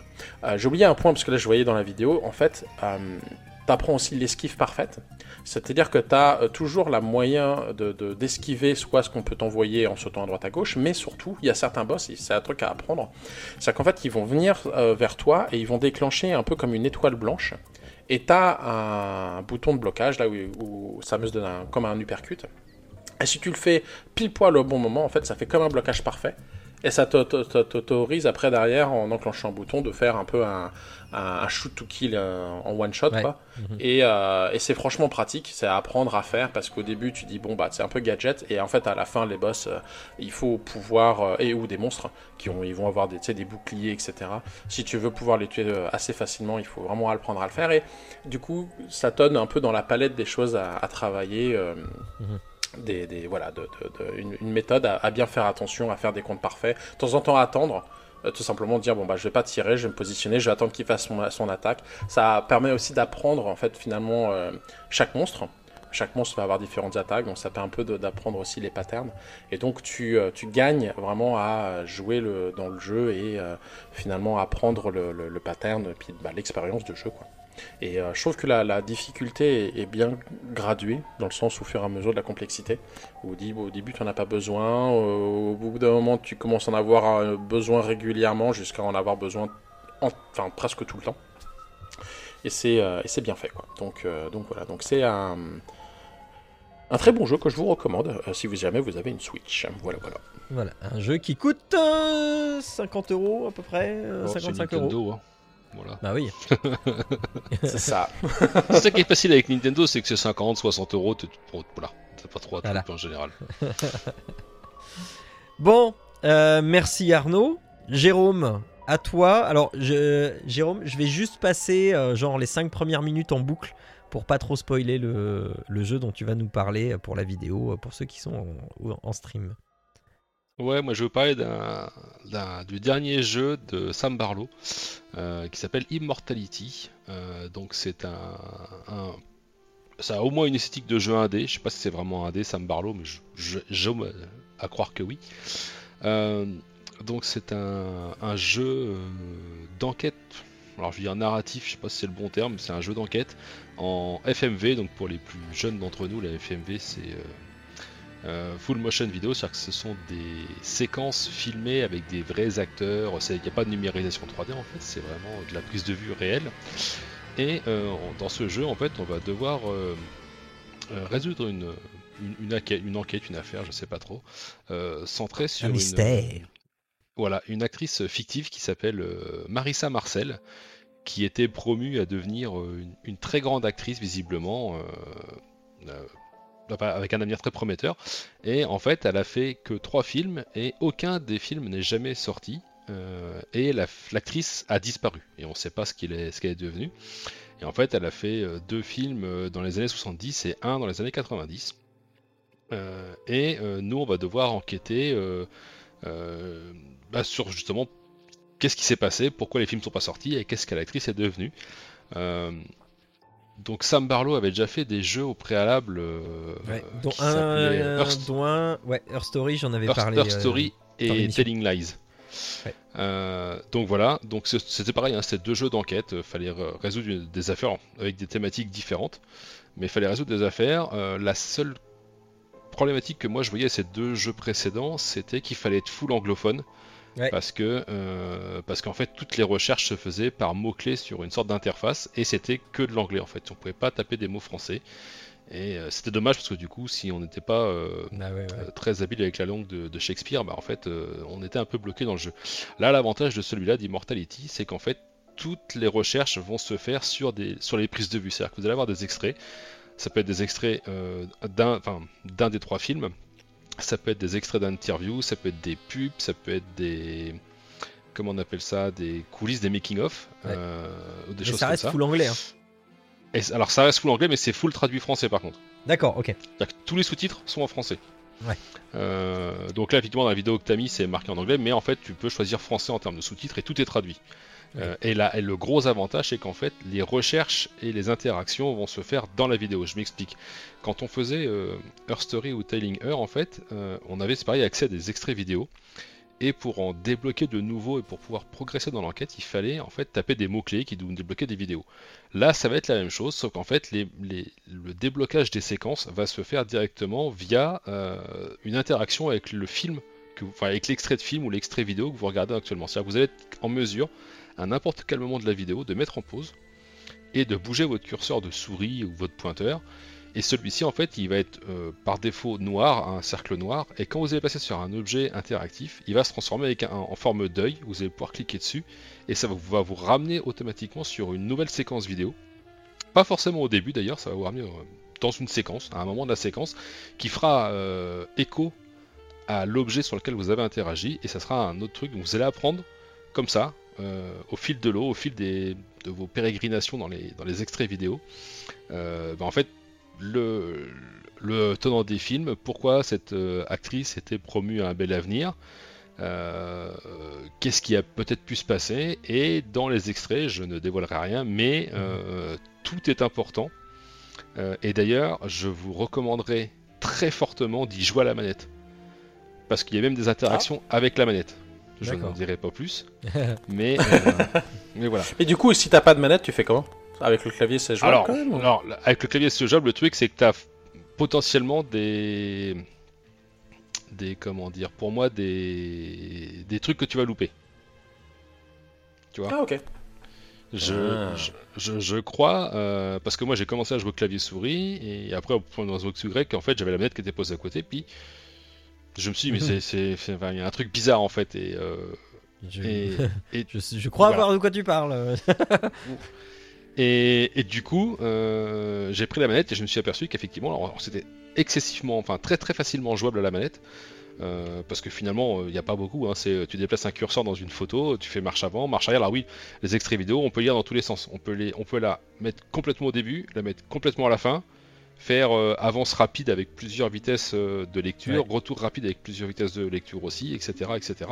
Donc on est vraiment libre sur toutes les séquences de s'arrêter quand on veut, de sélectionner. Et en fait, la manette est- se, se prête très fortement, enfin très favorablement à ce genre de trucs. Et, euh, et du coup, voilà, donc c'est un jeu qui, quand vous allez comprendre le twist, va vous happer dans le sens où vous allez vouloir en connaître encore plus, débloquer encore plus de trucs pour voir encore plus de trucs. Bref, c'est ça fait beaucoup de trucs, j'entends, mais, mais malheureuse, malheureusement, je peux pas trop en dire parce qu'en fait, tout, euh, toute l'essence du jeu, comme les précédents, hein, euh, tient dans le fait de découvrir l'histoire, de découvrir la mécanique du jeu et de ce que ça va raconter en fait quoi. Mais Donc, on est d'accord euh, que dès le début, tu as accès à toutes les séquences vidéo. pas du tout. Non? Ah d'accord, ok. Au début, tu as bah, juste la vidéo que tu montres là, qui est une sorte d'interview d'un Ouais. late show à l'américaine.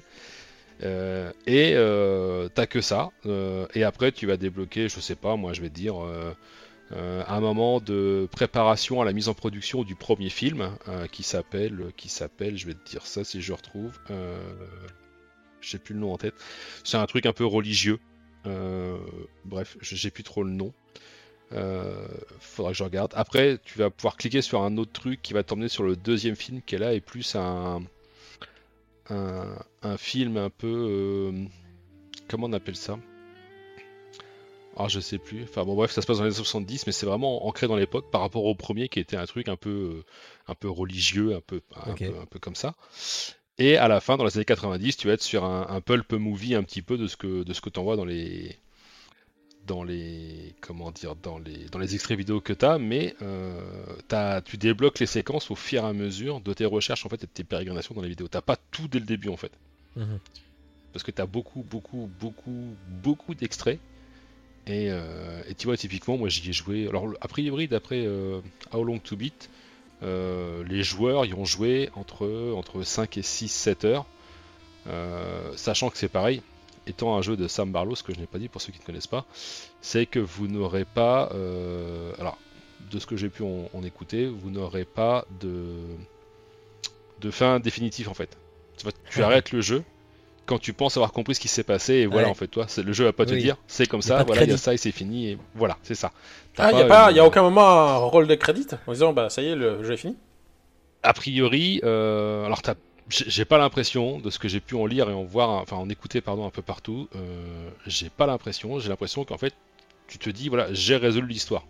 Ouais. Parce que tu dois avoir suffisamment de séquences pour savoir ce qui s'est passé et puis t'arrêtes le jeu parce que le fait de continuer à jouer ne t'apportera potentiellement rien de plus dans la compréhension, tu vois. Si ce n'est de, venir- de, de- de faire la complétion euh, de tous les trucs, quoi. C'est pour ça que sur le, le How Long to Beat, je sais plus combien ils disent, mais je crois que c'est ça, c'est 6-7 heures, je vais aller voir vite fait. Mais c'est 6-7 heures de jeu pour, euh, pour l'histoire principale, ça va être 9 heures si tu veux faire l'histoire avec quelques bonus. Et si tu veux compléter complètement le jeu, c'est 15 heures, tu vois. Ah ouais. Donc, euh, mais t'as vraiment beaucoup, beaucoup d'extraits parce que moi, ayant joué, du coup, euh, je sais pas, peut-être, euh, peut-être, alors, j'en suis pas à la fin, mais pas loin. J'y ai joué peut-être 5-6 heures et en fait, toi-même, en pensant y être à la fin, j'ai débloqué que euh, 20% des extraits du premier film s'appelle Embrouillo- Embrouilloso, 20% du deuxième film et 15% du dernier en fait, tu vois. Ouais, ouais, ok. Donc il y a vraiment beaucoup. Ah, mais du coup, t'as pas besoin de compléter 100% de chaque film A priori, pour. non. fi- pour... Non, non. Parce pour que là, j'ai déjà, une, j'ai déjà une très très bonne idée de ce qui s'est passé, et de pourquoi les films sont pas sortis, pourquoi l'actrice n'est pas sortie, enfin, elle a disparu, enfin, on n'entend plus parler d'elle, etc. quoi. Mhm. Donc, euh, c'est c'est vraiment un, un jeu qui est très à part, euh, dans le sens où bah, t'es- t'es t'es guidé par rien. C'est à toi de vraiment de. Il faut imaginer une sorte comme on voit dans les films américains les- euh, d'enquête, t'as une grande carte. Et puis tu mets les points avec les, les punaises avec les fils là pour essayer de tout relier Ouais. ensemble. Bah, c'est un peu ça, sauf que là t'as rien en fait, c'est que dans ta tête qu'il faut que tu relis tout. Euh, et, et franchement, ouais, c'est- c'est c'est un jeu que j'ai beaucoup aimé, qui était très surprenant et qui m'a moins euh, rebuté que. euh, alors, rebuté, c'est peut-être un peu fort comme terme, mais qui était moins compliqué en approche Oui. que Her Story ou Telling Lies, parce que justement, t'as pas ce côté écriture anglais où si jamais t'as pas le bon mot, et ben en fait, t'es mort, ou si tu prends des synonymes qui sont trop proches du mot, bah, tu tournes en boucle sur les mêmes extraits et t'arrives Ouais, pas à ouais, avancer en fait, quoi. Donc euh, là, je trouvais ça que c'était beaucoup plus facile d'accès. euh, parce que tu as juste à cliquer dans la vidéo et euh, tu. Alors, sur les trucs des fois pertinents, tu peux cliquer alors, bien évidemment sur un des protagonistes que tu vois, un des acteurs. Mais tu peux cliquer par exemple sur là dans l'extrait, tu peux cliquer sur le micro, sur la tasse à café. Euh, là, t'as vraiment tout est. Enfin, si l'œil se forme, en fait, tu peux cliquer vraiment sur beaucoup, beaucoup, beaucoup d'objets.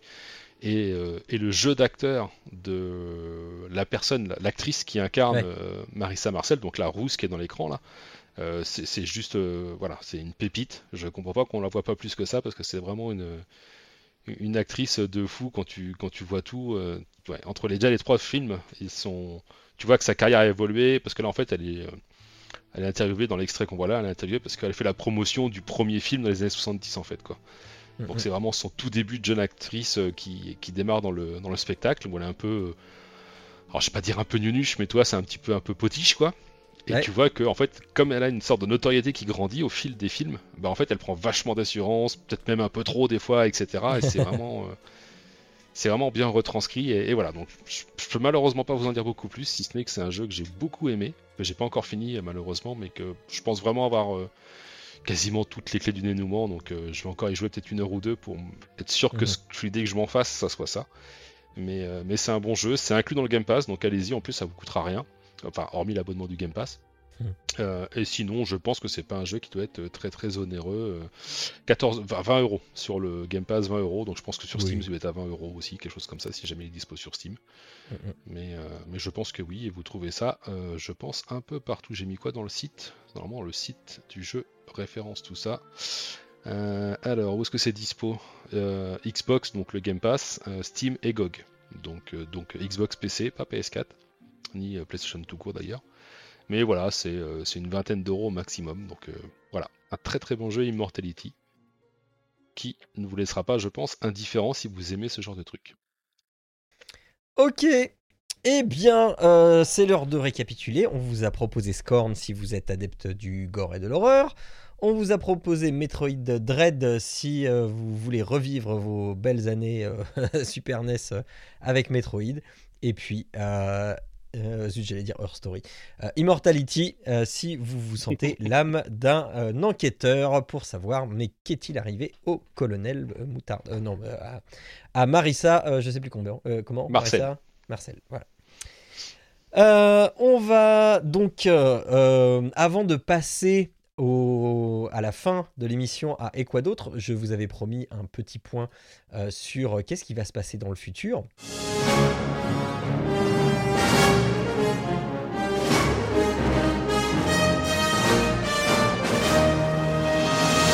Euh, Qu'est-ce qui va se passer dans le futur Euh, Avant, euh, juste pour l'émission anniversaire, donc on va faire une petite, un petit hors-série anniversaire quand on aura, quand on pourra se, caler ça. avec, avec des voix que vous connaissez qui, ne se, qui ne sont plus là, enfin avec au moins une voix. Donc avec David qui viendra nous faire un petit coucou. Euh, et sinon, euh, enfin, on, on parlera de, de, de ces 9 ans passés, euh, passés ensemble, ce qui nous a marqué, etc. Et Arnaud, toi, tu, tu avais, tu voulais mettre à, à- à sollicitation les, les auditeurs. Oui, oui, vas-y. Bah, En fait, ce que je disais, c'est que pour, cette émission-là, donc en dehors du, fait de revenir sur peut-être nos, jeux, etc., je me disais aussi à quel point, euh, ne serait-ce qu'au niveau des news. Donc en fait, les news, euh, la plupart du temps, tu les prends. Nous, de temps en temps, on participe. Enfin, pour moi, euh, Jérôme participe déjà beaucoup plus au niveau des news. Mais au final, c'est nous qui choisissons les news sur lesquelles on discute. Et je me disais, mais à quel point euh, nos auditeurs voudraient pas qu'on parle d'une news qu'on aurait loupée, euh, euh, qui eux, euh, euh, enfin, que, que eux ont vu et qui se, sont frustrés parce que bah, nous on l'a pas vu. Donc euh, soit ça, donc euh, en gros euh, qui nous propose une news sur laquelle on, discuterait qui est récente ou vieille, hein, cela dit, et ou qui reprennent finalement une news qu'on aurait, je sais pas moi, discuté il y a 5 ans en disant mais c'est évident ça va se passer comme ça. Et où au final on est complètement à côté de la plaque, euh, cinq ans après, avec une nouvelle perspective. Euh, donc voilà, donc c'était un peu euh, voir un peu mettre à contribution euh, nos auditeurs en disant bah attendez, euh, si vous vous rappelez d'une news qu'on a discuté il y a je sais pas combien de temps, et ou d'un- d'une news que vous voudriez qu'on qu'on débatte ici, euh, bah voilà, ça serait l'occasion pour cette émission spéciale de, bah, de voilà de, de traiter de ça, en plus d'autres choses et puis éventuellement d'autres surprises. Voilà, Voilà. Donc n'hésitez pas, euh, soit sur Twitter, soit en commentaire euh, de cette émission sur papapodcast.fr, euh, soit en m'écrivant directement via, le site papapodcast.fr. Vous avez l'embarras du choix, n'hésitez pas. Et puis comme ça, vous aurez l'occasion, pourquoi pas, de nous, renvoyer à à nos euh, prédictions euh, hyper hasardeuses, euh, comme quoi on, on- on- on- on a dit tous des trucs tout pourris et qu'on est passé à côté vraiment, euh, vraiment très très fort. Ça peut être aussi, euh, ça peut être dans l'autre sens. Hein, aussi, Oui, oui, oui, regardez comment vous êtes bon. hein, vous aviez prédit ça avant. ça marche aussi dans ce sens-là. hein. Voilà, voilà. Euh, ensuite, donc, euh, eh ben, qu'est-ce qui va se passer euh, la prochaine fois euh, et qu'est-ce qui va se passer maintenant pour Papa À quoi tu joues? Donc, je, vous, je l'ai dit, hein, le, le mois dernier, l'émission prenant beaucoup de temps de préparation et de post-production et les, rythmes de vie faisant que, voilà. On va passer, donc on, on a discuté entre nous, voilà, donc on va passer à une nouvelle formule d'émission qui va certes pas être très très différente, mais qui va être dans un format un petit peu plus court et surtout qui ne va plus être euh, statutairement mensuel. C'est-à-dire que euh, euh, moi, ce qui me gêne beaucoup par, par le manque de temps, c'est de devoir changer ma pratique jeu vidéo parce que j'ai les jeux à tester et j'ai les jeux que je fais pour le plaisir. Et or, le côté jeu que je fais pour le plaisir, il est quasiment, quasiment inexistant. Euh, quand quand c'est que le plaisir, parce qu'évidemment, les jeux que je vous conseille, je les fais avec plaisir. C'est pas le. Voilà. Mais. euh, par exemple, un, très bon exemple, c'est Days Gone, euh, dont Arnaud avait parlé. J'ai commencé Days Gone, ça m'avait bien plu. Malheureusement, j'ai dû le lâcher pour pouvoir faire d'autres jeux pour le podcast, etc. Et euh, j'aimerais bien le finir un jour. Mais euh, on sait bien hein, euh, que euh, quand on dit j'aimerais bien le finir un jour, eh ben, un jour, euh, c'est très très loin, voire jamais. Euh, donc j'aimerais changer ça et euh, j'aimerais retrouver une pratique plaisir, juste euh, uniquement plaisir. Et donc pour ça, on s'est dit que la rubrique actu va toujours exister, mais elle va être beaucoup plus courte. Enfin courte. Elle va être beaucoup moins fournie, dans le sens où maintenant, à chaque émission, on va venir chacun avec une actu qu'on veut traiter. Euh, donc euh, un, un- un gros truc, donc il y aura plus de dossier euh, à proprement parler. Ça sera, en, en gros, ce sera chacun nos, ch- chacun notre dossier. Donc une, une actu qu'on estime soit euh, avec beaucoup beaucoup d'infos dessus euh, et qui est, intéressante à traiter, machin, soit quelque chose qui va euh, amener, euh, bah, comme on a pu le faire là avec la, décision de justice bah, par rapport à la revente des jeux, donc quelque chose qui va nous amener à réfléchir sur bah, des, notions juridiques sur l'industrie, etc. Enfin voilà. Donc on aura une, une grosse actu chacun qu'on aura mis de côté. Ça sera vraiment pas basé, sur de l'actu chaude, sauf si euh, bah, ça coule, euh, ça, vient au, bon moment. Donc ce, sera vraiment du, euh, du sociétal ou enfin de, de, de l'actu de fond. Ensuite, on va vous proposer deux jeux minimum, trois maximum, mais jamais un. Ça veut dire que le podcast va paraître quand on aura deux jeux à présenter. Quand deux d'entre nous diront c'est bon, on a j'ai fini un jeu, je, ou alors je suis suffisamment avancé pour présenter ce jeu-là. Quand deux d'entre nous, on est comme ça, on se, enfin donc on, aura moyen de, de se synchroniser là-dessus. Et à ce moment-là, on se donne deux semaines pour, préparer l'émission. Donc deux semaines après euh, euh, qu'on ait deux jeux euh, finis et, voilà, on euh, alors on, se donne deux semaines, ça ira peut-être plus vite, c'est- selon les dispos, mais on se donne deux semaines pour euh, pouvoir prévoir, dire euh, alors attends, dans deux semaines, est-ce que tu peux? Non, je peux pas. Est-ce que dans une semaine? Oui, tu peux. Bon, alors on le fait dans une semaine. Enfin, voilà. Le truc, c'est vraiment de se donner deux semaines de battement pour avoir un, petit peu de largesse au niveau de l'organisation. Et puis, bah, si on a du et quoi d'autre, on, mettra du et quoi d'autre aussi.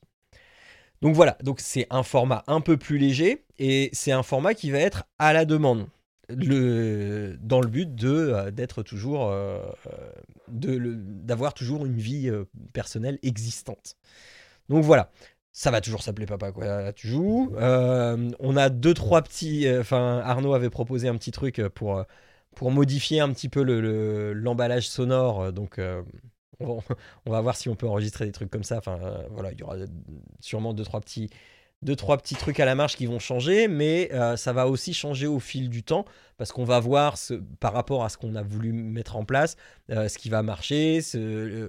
moi, je sais que je vais avoir certains travers et je vais vouloir en faire un peu plus. Donc, il va falloir peut-être que je me, je me, je lève le pied un peu sur certaines choses, euh, etc. Que je me force un petit peu, euh, ou je, ou je vais pas y arriver et puis euh, on verra bien. Mais le but, c'est ça. Le but, c'est. euh, alors, c'est pas d'en faire trois par an, hein, mais voilà. Le but, c'est vraiment de pouvoir maîtriser le, le plus possible ce qu'on a à vous proposer et pas d'être dans une espèce de rush, ce qui peut arriver parfois, où euh, bah, euh, j'ai j'ai pas assez d'actu, je dois vite euh, te trouver, je dois vite écumer les blogs, les, les émissions, les podcasts, etc. pour pour, pour trouver de quoi compléter, parce que des fois, c'est un peu la heiss. Euh, et, donc, et donc, voilà. Euh, voilà en gros hein, ce qui attend l'émission. Euh, J'ai déjà fait un, post pour, les, pour ceux qui nous soutiennent sur Patreon euh, au cours du mois dernier. J'ai fait une petite vidéo édito. Si vous ne l'avez pas vue, allez la voir. parce que bah, vous, qui vous qui nous soutenez sur Patreon, Vous avez droit à vos petites infos exclusives aussi que je ne dis pas forcément sur de, dans le podcast. Vous avez les coulisses de, de ce qui se passe, des réflexions, etc. Donc ça aussi, c'est les petits avantages des, de ceux qui nous soutiennent sur Patreon. Donc, euh, donc voilà. Est-ce que j'aurais oublié de dire quelque chose, messieurs? Je ne crois pas. Non, je pense que le, le- faut vraiment insister que sur le, le fait que ça soit euh, garanti, de garantir une, une émission qui est euh, du, du contenu, notamment au niveau des jeux, Ouais. de euh, finalement te laisser aussi toi la possibilité de, bah, de finir des jeux euh, que tu as envie de, de finir et de compléter. Euh, je pense, tu penses à Days Gone, mais je pense aussi à Elden Rings, parce que justement, Oui. une fois que tu l'avais fini, tu avais envie de refaire une partie plus ça. pour, euh, pour tout de suite voir un peu une, une, une- fin ou une autre progression. Finalement, tu tu l'as pas faite parce que tu avais d'autres jeux à faire. Moi, je me suis permis de le faire, justement, faire une partie plus. Une partie plus. Donc je pense que c'est vraiment ça, mais ça ne veut pas forcément dire qu'à l'inverse, on n'aura que euh, deux ou trois émissions par an. C'est juste que, bah, que, voilà, que cette émission soit euh, garantie que bah, euh, tout ne repose pas forcément que sur toi au niveau du contenu et que euh, tu puisses, enfin qu'on puisse participer et, Et et puis- garantir. euh, Et puis on n'est pas à l'abri non plus de, de- de refaire évoluer l'émission selon nos besoins, nos envies, etc. Mais oui, là, très concrètement, j'ai fait trois parties de After the Fall avec Aounchi et, et avec Monsieur V. Euh, ça rentre, ça rentre là-dedans parce que moi, After the Fall, c'est un jeu que j'aime beaucoup, mais c'est un jeu, je sais que quand je vais faire une partie, ça va me prendre 35, 40, 50 minutes. Et donc, il faut, trou- faut que je trouve le temps de mettre ça là-dedans, dans un planning où euh, j'ai des jeux à tester et machin. C'est pas évident. Alors que là, euh, vu que j'étais déjà dans l'optique de euh, ça y est, euh, l'é- l'émission 109, elle est prête. euh, Enfin voilà, donc je me suis autorisé ça. Alors il y a les vacances aussi, enfin voilà. Euh, et euh, je me suis autorisé ça. Et enfin, qu'est-ce que c'est bien? Qu'est-ce que c'est bien de jouer avec les copains, de, enfin, de, de- de- de se prendre le temps de ça? Et donc. Donc voilà, donc euh, je, je, je revis un petit peu. Et puis, euh, voilà. Mais euh, ce que je veux surtout pas, c'est que le, contenu soit moins maîtrisé. Donc c'est pour ça que je voulais plus concentrer pour maîtriser un maximum le contenu, qu'on puisse vraiment avoir des, des, super échanges, des super échanges et vous conseiller des trucs, euh, des trucs qui valent vraiment le coup et, et pas qu'on on sorte un, un jeu de derrière les fagots parce qu'on y a joué il y a, il y a 5 ans et puis on l'avait oublié et puis on se dit ah bah tiens ça va faire, ça va faire du contenu alors que mm, voilà, c'est il- pas vraiment un indispensable non plus. Voilà, voilà pour, euh, pour le futur, c'est-à-dire euh, ce que vous aurez à partir de l'épisode 110 euh, qui euh, sortira eh bien, quand il sortira. Ça me fait bizarre de dire ça. On va terminer l'émission avec et quoi d'autre ce mois-ci?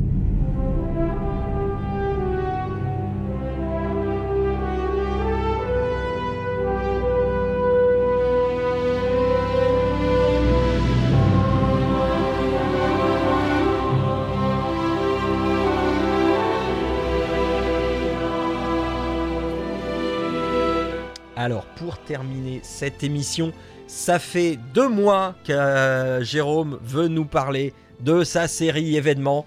euh, à savoir, Alors c'est pas vrai, déjà. si, ça fait deux émissions que tu veux euh, que Ça fait- de- oui. Mais Ça j'ai fait déjà deux dit- mois qu'elle est sortie. Ah bah oui, oui, parce que c'est un épisode par semaine, donc vu qu'il y a 8 épisodes, oui, ça fait au moins Ah une ouais, semaine. putain. Donc voilà. Euh, moi, j'en suis à ça l'épisode vite. 4. J'ai fini l'épisode 4. euh, donc non, je vais vous parler de la série euh, événement de euh, Amazon Prime qui est Les Anneaux de Pouvoir, donc sur la licence du Seigneur des Anneaux. Donc le mois dernier, je voulais en parler, mais j'étais comme genre au quatrième épisode, donc je trouvais ça un peu short pour en parler. Du coup, j'ai parlé d'un bouquin sur le Seigneur des Anneaux, c'était euh, le petit subterfuge. Euh, mais là, j'ai- fini la série, donc je vais pouvoir vous en, vous en parler et donner mes, mes avis, mon avis. Parce que les miens, hein, je suis tout seul dans ma tête encore pour l'instant. Ça peut peut-être changer ça, mais pour l'instant je suis tout seul.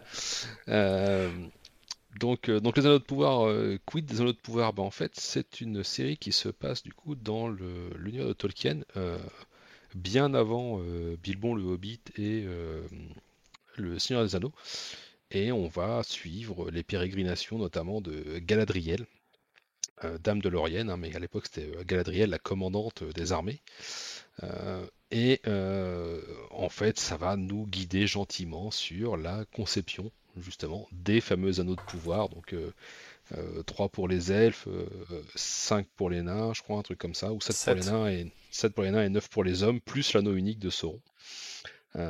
et, et, en fait, on va suivre. Donc ça se passe de mémoire 3 ou 4 000 ans avant le troisième âge, quelque chose comme ça.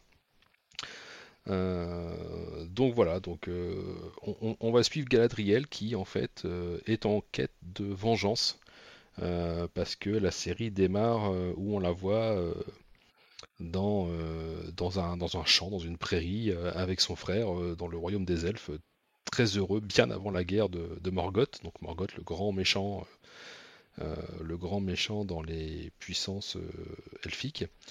Et en fait, les armées elfes sont envoyées en Terre du Milieu pour combattre Morgoth. et attention, spoiler, Morgoth sera défait. Euh, mais, euh, mais en fait, euh, Galadriel va y perdre son frère et va se faire un devoir de continuer la quête de celui-ci, à savoir l'éradication absolue du mal, donc non pas que de Morgoth, mais aussi de, de Sauron, qui est le disciple de Morgoth. Alors, effectivement, je voulais te faire un petit disclaimer au début. Je vais dire les noms tels qu'ils sont prononcés à la française, donc tous les ayatollahs de, Tolkien mon excuse. D'ailleurs, c'est pas Tolkien, c'est Tolkien, c'est Sauron, c'est euh, voilà Morgoth. Enfin, je vais le faire à la française. Ça sera beaucoup plus simple pour tout le monde et notamment pour moi. Euh, donc voilà, donc Galadriel ira euh, prendra à, cœur de, de, continuer la, mission de son frère, mais tellement à cœur en fait qu'elle va s'y perdre. Donc elle va, alors je, dirais pas qu'elle va frôler la folie, mais presque, c'est presque ça en fait. Ça va vraiment être, elle va devenir obnubilée par le fait de devoir, euh, venger son, son frère et de, défaire les forces du mal, alors que euh, Sauron, a priori, euh, a disparu. En fait, c'est-à-dire qu'il n'exerce plus, les forces du mal ont quand même été vaincues pour grosse majorité, c'est-à-dire qu'il n'exerce plus une emprise autant que ça pouvait l'être. Au moment de la mort de son frère, mais malgré tout, elle est persuadée qu'il est tapis dans l'ombre, qu'il est là, quitte à emmener... a presque euh, emmené son escouade et ses hommes à la mort euh, parce que euh, voilà, c'est un devoir et ça l'aveugle complètement. Donc elle va se voir, elle va se voir offrir un, privilège de la part du, haut roi des elfes en terre du milieu, qui lui dit que voilà, lui annonce que sa mission est terminée, qu'elle a dignement rempli ce pourquoi elle était partie en croisade et que maintenant elle a gagné le droit de retourner sur les terres, les terres immortelles des elfes et ne plus être en, son royaume mortel des terres des milieux. Euh, sauf qu'elle va refuser et euh, il va se passer tout un tas de rebondissements. Donc ça, c'est vraiment, je vous dirais, les deux, trois premiers deux épisodes, peut-être les deux premiers. Les deux premiers, ouais. quelque chose comme ça. Euh, je veux pas aller beaucoup plus loin dans l'histoire pour pas tout vous défleurer, mais elle va rencontrer de nouveaux protagonistes. On va voir les Numénoréens, donc les, le peuple de Aragorn, pour ceux qui ne le savent pas en fait. Euh, et, euh, et voilà, et on va suivre ça. Donc euh, au niveau de l'histoire, ça a été un peu, décrié, et c'est vrai qu'il y a certaines, grosses libertés qui ont été prises. Je ne dirai pas à quel sujet, mais vous comprendrez quand vous regarderez l'intégralité de la série. il y a vraiment des libertés qui ont été prises avec parfois même des incohérences. Mais si on est juste là pour qu'on a aimé l'univers de Peter Jackson avec le Seigneur des Anneaux de Bilbon, bon, en fait, ça va pas dénaturer, on s'en rendra même pas compte en fait, si on n'est pas suffisamment euh, connaisseur de l'univers. Euh, et à côté de ça, il y a une photographie dans, le, dans la série qui est juste oufissime. en même temps, avec le budget qu'ils avaient, je crois que c'était 50 millions par épisode. Mhm. Heureusement que c'est ouf, mais vraiment, il y c'est vraiment très très très beau dans tous les plans qu'ils font. Euh, par contre, on retrouve un peu le, travers, euh, je trouve, dans cette série du premier épisode du Seigneur des Anneaux de Jackson, à savoir que euh, cette première saison n'est que la mise en place des quatre autres à venir, parce que la série a été annoncée sur cinq saisons. et du coup, c'est par moment très très très long. Les épisodes qui sont très longs, qui tirent en longueur. Avec, je suis d'accord beaucoup voilà beaucoup d'explications sur les personnages de, la mise en place des fois trop de lore enfin il y a vraiment des épisodes qui sont mous, surtout là où t'en es, genre vers le 4-5, c'est vraiment très très mou. déjà que je trouve ça euh, très long, les 4 premiers, je les ai trouvés très longs. Donc, euh, mais c'est la mise en place de tout ce qui va arriver derrière en fait quoi. Donc, euh, je dirais que la Comité de l'Anneau pour beaucoup, ça a été, c'est un film qui est très très long et compliqué à regarder parce qu'il se passe rien. Mais ça annonce, bah, ça annonce les deux tours et le retour du roi qui accélère en rythme et qui donne le finish que l'on a en fait. Donc, J'ose espérer que pour les anneaux de pouvoir, ça sera pareil sur la saison 2, 3, 4 et 5. Donc, donc voilà, la saison 2 vient la première saison pardon, vient de se terminer là, il y a une semaine, 15 jours max. Et la deuxième saison n'arrivera que dans deux ans, donc il va falloir patienter. oh l'arnaque mais, euh, mais, mais, voilà, donc moi j'ai euh, j'ai adoré cette série. Euh, alors étant fan déjà de Tolkien par, par défaut, j'étais un peu vendu à la cause.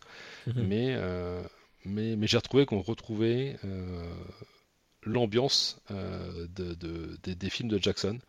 Euh, et j'avais envie de me replonger justement dans le Seigneur des Anneaux, de retourner dans cet univers euh, médiéval fantastique qui t'appelle, parce qu'en fait c'est juste... Euh, alors c'est long, mais c'est, beau tout le temps, ça te donne envie d'y aller, t'as une sorte de... T'as une sorte de... Comment dire Surtout là au début, avec tu vois beaucoup les, les humains en fait, alors tu vois un peu les pieds velus qui sont pas encore les hobbits, mhm. tu vois un peu les pieds velus et les elfes, mais t'as une, une sorte de de vrai semblant en fait sur la. la t'as, l'impression que tu pourrais y être, toi. C'est, je sais pas comment l'expliquer. T'as, as envie de t'y fondre et, euh, franchement, ouais, j'ai, beaucoup aimé cette série, donc euh, très jolie. Euh, mais attention, si vous êtes un ayatollah, potentiellement, bah, comme pour les sagas de Jackson, ça peut vous rebuter et, effectivement, le rythme des fois est en dents de scie sur cette première saison parce que ça met en place beaucoup de choses et que bah, ça nécessite de se poser, de pas tout le temps être dans l'action, même si c'est une mini-série en 8 épisodes. Euh, bah voilà quoi. Donc, euh, donc voilà. Les Anneaux de pouvoir, moi je vous le recommande si vous aimez euh, l'univers de Tolkien. Après, si vous êtes juste fan de SF ou de médiéval fantastique, ça sera peut-être pas pour vous parce qu'effectivement, il n'y aura pas euh, du découpage d'orques à tous les bras, comme il y avait dans le gouffre de Helm, par exemple. On pas là-dessus. Ben, euh, pas, tout de suite, tout de suite, mais. Euh, c'est ça. Non, mais c'est pour ça que j'ai dit voilà. quand même. Cette première saison, pour moi, elle est, elle est lente, mais parce qu'on met plein de choses en place et il faut attendre les autres. Est-ce que tu es d'accord, Arnaud? Euh, un peu, pas mal. Euh, en fait, euh, moi, ce que j'avais lu ou entendu, je, ne me rappelle plus exactement, mais il me semblait que c'était censé aller jusqu'à finalement le, la, bataille finale qui est en introduction du tout premier film du Seigneur des Anneaux, c'est-à-dire jusqu'à la bataille où Sauron est défait et il récupère l'anneau. Euh, donc il y a quand même une marge là-dedans. Euh, il y a énormément de choses. Surtout que tu, tu, commences, on parle même pas de, de tu commences la, la série là, de, on parle même pas encore de euh, façonner les anneaux, même si la la la, la, série s'appelle les anneaux de pouvoir. En fait, c'est au fur et à mesure que bah, tu apprends que bah, ce qu'ils veulent forger, ça va être les anneaux, même si tu t'en doutes, mais c'est pas explicitement dit dès le départ. Ah tiens, on va en faire des anneaux. Donc il y, y, a cet aspect-là. Après, je trouve que oui, même si forcément c'est une, une saison qui est introductive il y a quand même quelques actions.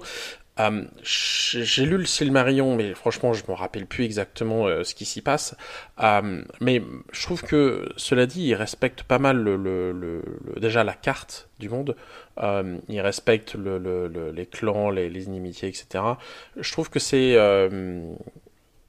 moi, je trouve que la série est bien faite. Elle est visuellement irréprochable, je trouve. Et euh, après, oui, s'il y a des détails qui machin, etc. Ouais, mais ça, ça, pour moi, ça ne justifie pas de, euh, de taper sur la série en disant euh, oui, c'est pas fidèle au roman. Je pense que la, la, la généralité au point de vue de l'histoire est respectée. Et s'il y a des points de détail qui qui sont pas tout à fait corrects, je pense que c'est pas c'est pas tant euh, problématique que ça. Euh, je trouve que euh, le, casting en plus est bien fait, les acteurs jouent très bien. franchement, l'actrice qui joue Galadriel est, excellente. J'ai trouvé époustouflante cette actrice. Elle joue vraiment bien. Euh, et, je trouve que ça donne un, bon rendu au total. Euh, euh, et, c'est ça. Après, en plus avec le petit rebondissement à la fin, je trouve que c'est que c'est que c'est franchement bien fait. Et, et, puis voilà. Donc moi, je trouve que la, la série reste, à mon sens, une très bonne série. J'ai hâte de voir les saisons futures. C'est sûr que si c'est deux ans pour chaque saison, ça va être un peu chiant. Je préférais que, tu sais, elle, tombe à manière peut-être une tous les ans, là, ça, serait, ça aurait été plus logique. Mais, euh, mais voilà, moi je trouve que cette série est, vraiment bien. Euh, chaque épisode est bien fait, il y en a qui sont un peu plus longs que d'autres. Mais euh, je trouve qu'il y a quand même des parties qui sont touchantes, notamment avec les pieds velus, où tu peux avoir des, des, moments où je trouve que c'est peut-être un peu longuet dans, dans, dans l'histoire. Mais je, revenais sur une réflexion, je sais plus quand, on disait, mais tu sais, maintenant on est tellement habitué au truc Marvel où il faut que ça pète toutes les 5 ou 10 minutes. Je trouve que de temps en temps ça fait du bien de, de juste profiter d'un moment de tendresse, des hobbits ou de trucs qui amènent pas énormément à l'histoire, mais qui finalement détendent, ils sont juste divertissants. Pour moi, il faut pas que, forcément que ça pète et qu'on tranche de l'orque à toutes les 3 secondes pour que euh, quelque chose puisse être agréable à regarder. Tant que c'est bien tourné, que c'est filmé, je trouve que ça fait du bien de temps en temps. Donc euh, moi, au contraire, je trouve que c'est euh, oui, ça va, avance pas aussi vite qu'on le souhaiterait. C'est toujours cette impatience. Un peu comme The Witcher aussi. Je me rappelle, on avait la même réflexion là-dessus. Moi, j'aime bien. Voilà. Eh ben moi Ouais, je mais- suis moi je suis pas tout à fait d'accord. Toi, t'es un Euh, aigri de toute façon. ben, Euh, moi, il y a, y a un truc qui me gêne. C'est- juste un truc que tu as dit. Je suis pas d'accord avec toi, euh, Jérôme. Euh, c'est le fait qu'on ait envie de se plonger dedans. J'arrive pas. J'aime beaucoup la trilogie de Tolkien, de Jackson. Jackson. Ouais, j'aime beaucoup la trilogie de Jackson. Et, ju- et Bah, justement, les deux, ou, ou que une des deux. Euh, le, le- alors, le, Seigneur des Anneaux, oui, le Hobbit moins, mais, mais j'ai une petite affection quand même pour. Euh, et je trouve que euh, il manque, il manque cette chaleur qu'il y a chez Jackson. Euh, les personnages et le décorum, même s'ils sont très bien réalisés, j'ai pas envie d'aller dedans. Les personnages, je les trouve assez quelconques. Parce que, enfin, ils ont. Alors, je le regarde en français, donc c'est les, c'est les voix françaises, donc peut-être aussi. euh, Non, mais là, non, mais- ça. Non, mais voilà, regarde. Non, Là, je, je, je veux plus t'écouter. Ça y est, t'as t'as perdu toute crédibilité. non, je plaisante. Et non, non, non, C'est vrai mais- que moi, je la regarde en VO, par contre. Et euh, mais même au niveau du, du charisme des personnages, à part chez les nains, où euh, les personnages sont très très marqués, enfin pour l'instant, hein, des, des quatre épisodes que j'ai vus, euh,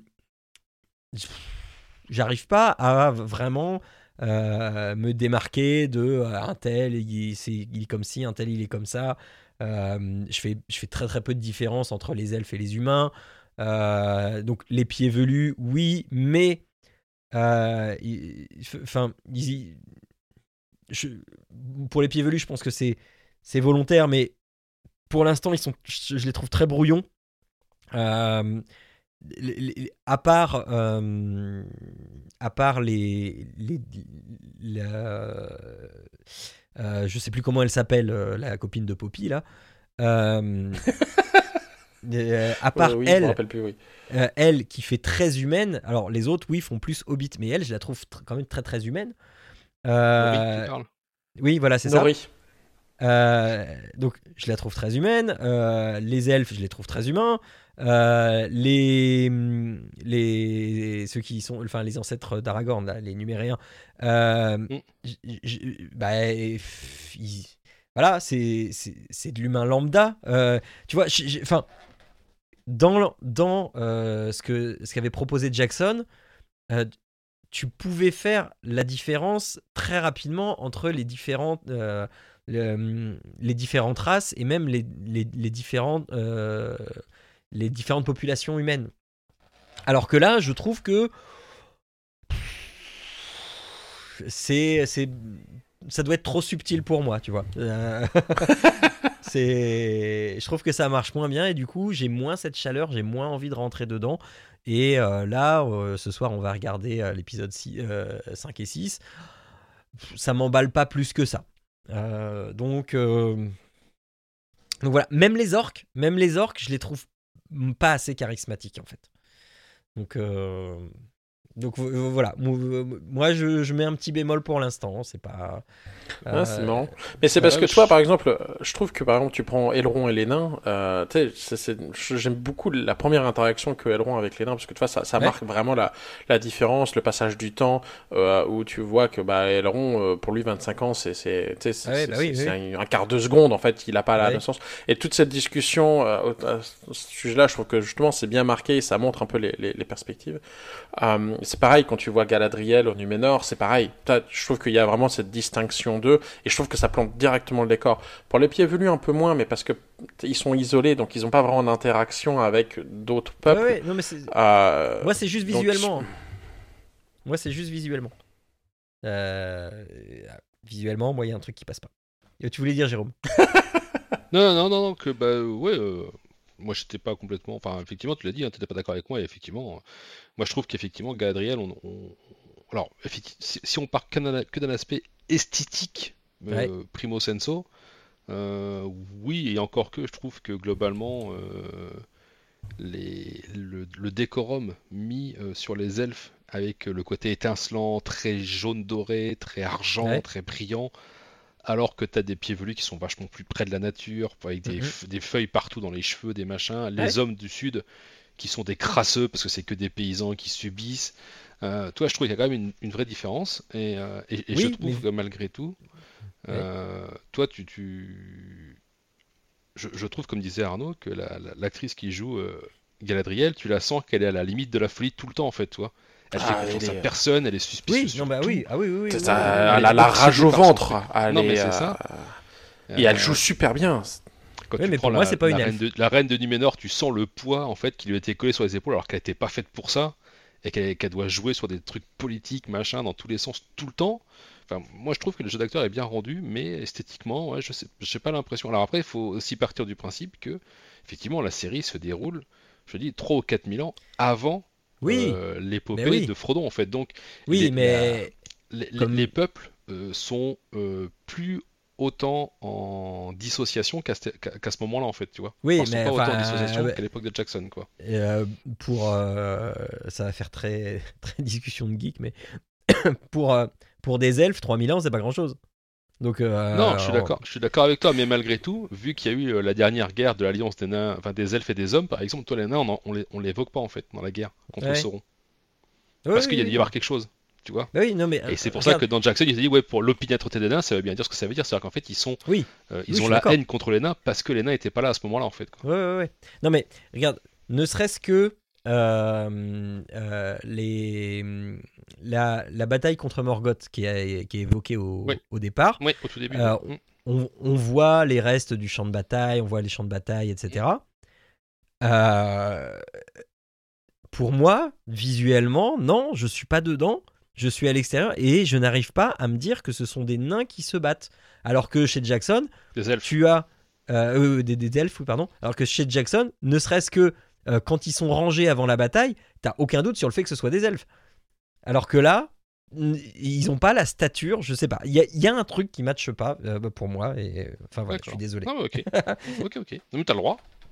Wow. Peut-être que tu changeras d'avis Ah, mais- euh, d'ici la Ouais, fin de bah la oui, série. oui. hein. C'est ça. Mais moi, je reviens sur, sur, sur le point, tu disais de Galadriel qu'elle fait, elle fait trop humaine. Mais justement, c'est là où que je trouve ça très drôle, c'est que Galadriel, avec sa rage au ventre et puis son, son obsession, etc., tu vois qu'elle est déjà, euh, elle, elle sort de, de la régularité de tous les elfes. D'ailleurs, tous les elfes sont, tu sais, à chaque fois, il, il a, il- ils ont du mal à l'accepter comme une des leurs. C'est d'ailleurs pour ça, tu sais, Oui, euh, oui, on dit, euh, Oui, elle est presque bannie en fait. aspect. Ah, ils la mettent en récompense, mais ils la mettent, tu sais, en genre presque bannie. Tu sais, retourne là d'où on est là, tu vas arrêter de saouler.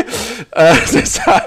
Et, Et et, et, euh, Si- Et je trouve que c'est bien et fait. tout, Les mecs, ils sont, ils sont vachement imbus d'eux-mêmes en fait. Quoi. Tu Oui, sens oui, oui. Oui, non, mais ego, je- je- je- je- surdimensionné. quoi. Je ne reviens Et- pas et c'est sur, très, le- sur leur et comportement. je trouve que c'est bien fait. Et, et le, le caractère de Galadriel, et c'est pour ça que je trouve que le personnage est vraiment bien fait, parce que justement, elle sort un peu de- du, du, du rang. Ouais, oui. Et, elle et se fait avoir, parce que justement, elle sort un peu du rang. Et, euh, et c'est pas un comportement habituel de, de, de- d'elfe. Et justement, mais c'est bien mentionné. C'est-à-dire Ouais. qu'elle se comporte pas comme une elfe, Oui, oui, non, mais mais, on montre bien qu'elle est pas, elle se comporte pas comme une elfe normale, parce que justement, elle a cette obsession et cette rage au Ouais. ventre. Et je trouve que c'est euh, que c'est bien fait justement que, que ça Mhm. soit fait comme ça, euh, parce que justement, ça, ça c'est un peu comme une, une outcast quoi. Ouais. Oui, oui, Bref, non, je suis- c'est une série que moi j'ai beaucoup aimé, que Arnaud a beaucoup aimé, et que toi, Jean, tu as un peu moins aimé. J'ai quelques réserves. Voilà, c'est tout. bah, il en faut pour tout le Mais, monde, mais il me reste normal. 4 épisodes. J'ai vu que la moitié. J'ai vu que la moitié. Donc euh, peut-être je ferai un voilà. monde honorable. ok. Bon, voilà qui conclut donc cet épisode euh, 109, euh, ce qui, qui, qui clôt cette neuvième année de podcast. Euh, merci d'avoir suivi euh, cet épisode. Euh, vous retrouvez euh, 9 ans de podcast sur papapodcast.fr ainsi que le lien vers toutes les actualités qu'on a traitées et les jeux euh, qu'on vous a conseillés. Et même euh, la série dont on vient de vous parler. Euh, N'hésitez pas à nous laisser des commentaires, à nous laisser des étoiles sur euh, les lecteurs de podcast par exemple, et des commentaires aussi pour qu'on gagne en visibilité et qu'on soit plus, plus écouté, plus choisi dans les catalogues de podcast par les gens qui sont intéressés par le jeu vidéo et la culture qui tourne autour.